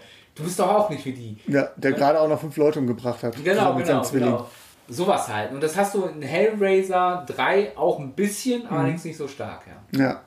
Ja, hat auch seine Vor- und Nachteile. Denn ein Horrorfilm ist auch erwachsener geworden. Ne? Und das ist hier definitiv noch hier gute Kinderstube. ist also mit allen Vor- und Nachteilen Ja. charmant. Man kann es aber auch blöd finden, kann ich auch nachvollziehen. Aber Äh, was, Ja. ich, was ich vielleicht noch sagen wollte zu ausgearbeiteten Figuren, und das gilt finde ich für beide weiblichen Journalisten in beiden Filmen, sie entsprechen, sie, sie sind natürlich sehr in ein, ein, ein Klischee, in eine Klischeekiste gesperrt. Ne? Also Ja. Die in Basket Case ist ganz klar die, die kalte, manipulative Femme Fatale, die sieht, sieht gut aus, äh, ne? sie, sie ist Sie ist nur auf ihren eigenen Vorteil bedacht. Auch das ist ein, ein Klischee, das immer wieder vorkommt. Und sie ist, ist auch komplett eindimensional. Ne? Und während, während äh, in Hellraiser 3 die Figur der äh, Summerskill ganz klar äh, die, die Unschuld ist. Also äh, die, die unschuldige Frau, die gute Frau, die, ähm, also allein diese Szenen, wo sie mit diesen weißen Nachtkleidchen immer wieder diese Fantasien Ja, hat. ja, gut, also okay. Es, ist, es hat alles schon so diesen sehr, so, so einen Marieneffekt fast schon, wenn du so willst. ne? Okay, ja. Ja. Also ich man sehe, ich sehe ein paar. Schattierungen, weil sie Genau. tatsächlich am Anfang ja auch Aber schon. auch das ist ja so eine, so eine weibliche Klischeekiste. ja, ne? okay. Sie ist die Emotionale, sie, sie, sie, sie ist äh, vor allem emotional getrieben. Ne? Wobei sie schon auch eine Heroine ist. Also ich will sie jetzt nicht mit nein, Ellen Ripley in einen Atemzug nennen, aber sie ist furchtlos. Ist jetzt keine Genau. Amazone, aber Ja. ist schon, Ja. schon tough. Naja, aber, aber trotzdem gibt es halt diese Klischee-Geschichten. Ne? Ja, wobei da die Klischeegeschichten sich auf einzelne Szenen, glaube ich, eher beschränken. Hier, Genau, nicht als Gesamtfigur, aber auch- Als Gesamtfigur finde ich sie echt gut. Auch wenn manche Sachen, wenn du dir das anguckst, ja, gut, äh, fasst sie auch am Kopf. Naja, natürlich. Aber- ne, aber, äh, Insgesamt fand ich, war ich sehr überrascht von dieser Journalistenfigur. Auch wenn sie nachher nicht journalistisch ermittelt, fand ich äh, Ja. hier in Hellraiser 3, warst du noch Johnny froh, dass es eine positive Figur war? war ich echt positiv auch gestimmt und auch, äh, ja, finde find ich auch gut. Also, dass nicht nur irgendwie Journalisten Fallobst sind. Und dass sie doch irgendwo einen guten, guten Schnitt macht und auch ein würdiges Erbe antritt, wenn wir uns die Vorjahresfolge anhören. Ja, das kann man so sagen, ja. Ja. Gut. Ja, super. Also war jetzt auch gar nicht so bewusst, dass das jetzt beide Journalistinnen sind. Ich habe nur gesagt, komm, zwei Horrorfilme, Ja. zwei bekannte Franchises und dass es jetzt beides auch Journalistinnen sind und dass sie auch quasi Gegenspieler sein könnten. Das war auch nicht so intendiert. Das hat sich jetzt quasi einfach nur in der Sichtung ergeben. Mhm. Fand ich sehr, sehr spannend. Ja. Und äh, ja, ich bin mal gespannt, was du zu The Holding sagst. Äh, Finde ich mich auch, Spätestens nächstes Jahr. auch eine sehr spannende äh, journalistische Figur. Ja, bin ich auch sehr gespannt. Also ausgraben kann ich auf jeden Fall noch eine Menge. Ja. Oder sagen wir Figuren. Figuren. Sind, sind der drei Journalisten, die da. Ja, äh, vielleicht, finden wir, vielleicht, vielleicht finden wir auch noch was, wo so ein bisschen mehr noch, ja, der Journalismus ein bisschen systemischer gefasst ist. Vielleicht finden wir da noch mal irgendwie was. Ja, müssen wir mal gucken. Ne? Ja. Irgendwas fällt uns schon ein. Die Unbestechlichen mit Zombies. Zombie Gremlins. Zombies. Zombie Gremlins. Ja, wunderbar. Ey, David. Ja, Geile Nummer, hat mir Spaß gemacht. bitte gerne. Ne? Und äh, vielleicht kriegen wir es ja auch umgekehrt hin, dass du, dass du in einem meiner Podcasts auftauchst. Du hast ja jede Menge. Du Ja, hast so ja zwei. jetzt noch zum Schluss. wo, bist, wo bist du denn jetzt? äh, Bei dir weiß man ja nicht immer so ganz genau. So. Also- also Im Moment bist du, glaube ich, sehr, sehr stringent bei zweien. Bei Ne? zwei, genau. Also äh, einmal bei, bei Kino to Go, den ich ja vorhin schon, das ist so mein, mein Hobby-Podcast mit, mit äh, Kollegen aus dem Radio machen wir das. Mit, wir sind äh, fünf, Mhm. äh, fünf, fünf JournalistInnen. Ähm, al- also eine Journalistin, vier, vier männliche Kollegen. Und äh, das ist allerdings wirklich so, wir haben einfach Bock über Filme zu reden und es ist so alles ähm, so sehr fantalkig und Mhm. macht aber Spaß, weil es halt, weil wir, äh, wir haben, wir haben einen Kollegen, äh, den, den Alex, der so sehr Filmkonnoisseur ist und äh, aber viele Klassiker einfach gar nicht kennt. Also Mhm. äh, äh, er, er wurde letztens genötigt, Herr der Ringe zu gucken. Ähm, alle drei Teile, die er noch nicht kannte und das ist schon ganz spannend so als Projekt. Wir haben eine, die Kollegin ist sehr jung, Mhm. vergleichsweise, die, die macht gerade ihr Volo. Ne? Also das ist, äh, Anfang 20, Anfang Mitte 20. Äh, ist auch mal noch ganz spannend, ist ja auch noch mal so ein anderer Schnack. Äh, die bringt ja auch, sie hat zum Beispiel, wir haben letztens über Guilty Pleasures geredet und hat so Maverick. Äh, äh, Was? wir dachten, das ist okay, das ist okay, geil, geil, Guilty Pleasure, ist doch super. Ähm, und äh, was haben wir? Äh, und dann ist der andere, das ist der, den ich beruflich mache tatsächlich, der, der, krieg, der werde ich sogar für bezahlt. Äh, das ist von den NRW Lokalradios, der Gaming News Podcast Add-on. Ähm, da reden wir über im Drei-Wochen-Rhythmus über äh, die, ähm, die wichtigsten Ereignisse äh, äh, in der Videospielbranche und was hauptsächlich geht es darum, können wir jetzt endlich unsere, unseren PS5-Speicher erweitern oder so? Nein. Also es, geht, es geht halt um die wichtigsten News. Äh, launig zusammengefasst, äh, macht sehr viel Spaß, mache ich mit meinem Kollegen Matthias und ähm, dem Herrn. Jetzt hat stehe am Stau, ich will, will äh, Joachim sagen, aber es ist mein Kollege aus der Digitalabteilung. ah. Der Heinemann, wie heißt der mit Vornamen? Auch mit J. John. Ich, ich komme nicht drauf. Zu zu viele Kollegen. Der, Schön- schöne Grüße an dieser Stelle. Heinemann. Äh, Der Heinemann und der Hinsel, mit denen mache ich das. Und wir, haben, äh, und wir haben außerdem noch eine Spielevorhersage, wo wir einmal im Monat auf die ähm, kommenden Spiele des Monats gucken, ob das was interessant ist. Ähm, ja, das ist so das, was, was ich im Moment Ja. äh, podcastmäßig neben meiner, meinem normalen digitalen Output für die NRW Lokalradios mache. Kann ich nur empfehlen, wenn ich mal Sehnsucht nach dir habe, wenn wir uns Ja. mal länger nicht hören, dann höre ich dir mal gerne, ganz gerne rein, um das, Das auf dem. Ohr zu haben. Gleichzeitig aber auch natürlich auch gerade bei Add-on auf dem Laufenden zu bleiben, ist das ein ganz gutes Format. Der Lauf für so Leute wie dich ist das gedacht. Genau, die jetzt nicht jeden, die nicht jeden Tag irgendwie in den Blogs warten und äh, Genau. jedes, jedes, äh, jedes Schnipselchen aufsaugen. Da ist das schon ganz gut, einen Überblick zu haben. Was kommt an Release, knapp zusammengefasst, Genau. kleine Einschätzungen, gib ihm und äh, Schön, schön, dass äh, ich, ich habe mit einem anderen, der ähnlich in der ähnlichen Situation ist, beruflich eingebunden hat, auch noch zwei Kinder, der eigentlich auch Gaming begeistert ist äh, und der sagte mir, wann soll ich mir das denn noch anhören? Ich komme ja kaum dazu, die Spiele zu spielen. Ja, also wenn ihr neben journalistenfilme.de noch was, äh, ein bisschen Platz habt, Hörkapazitäten, gerne da reinhören. Ansonsten würde ich Falls es sagen, noch Medionomaden-Fans gibt, uns gibt es auch noch woanders zu hören. in diesem Sinne, macht es gut, Happy Halloween. Happy End. Besucht journalistenfilme.de auch auf Facebook und auf Twitter.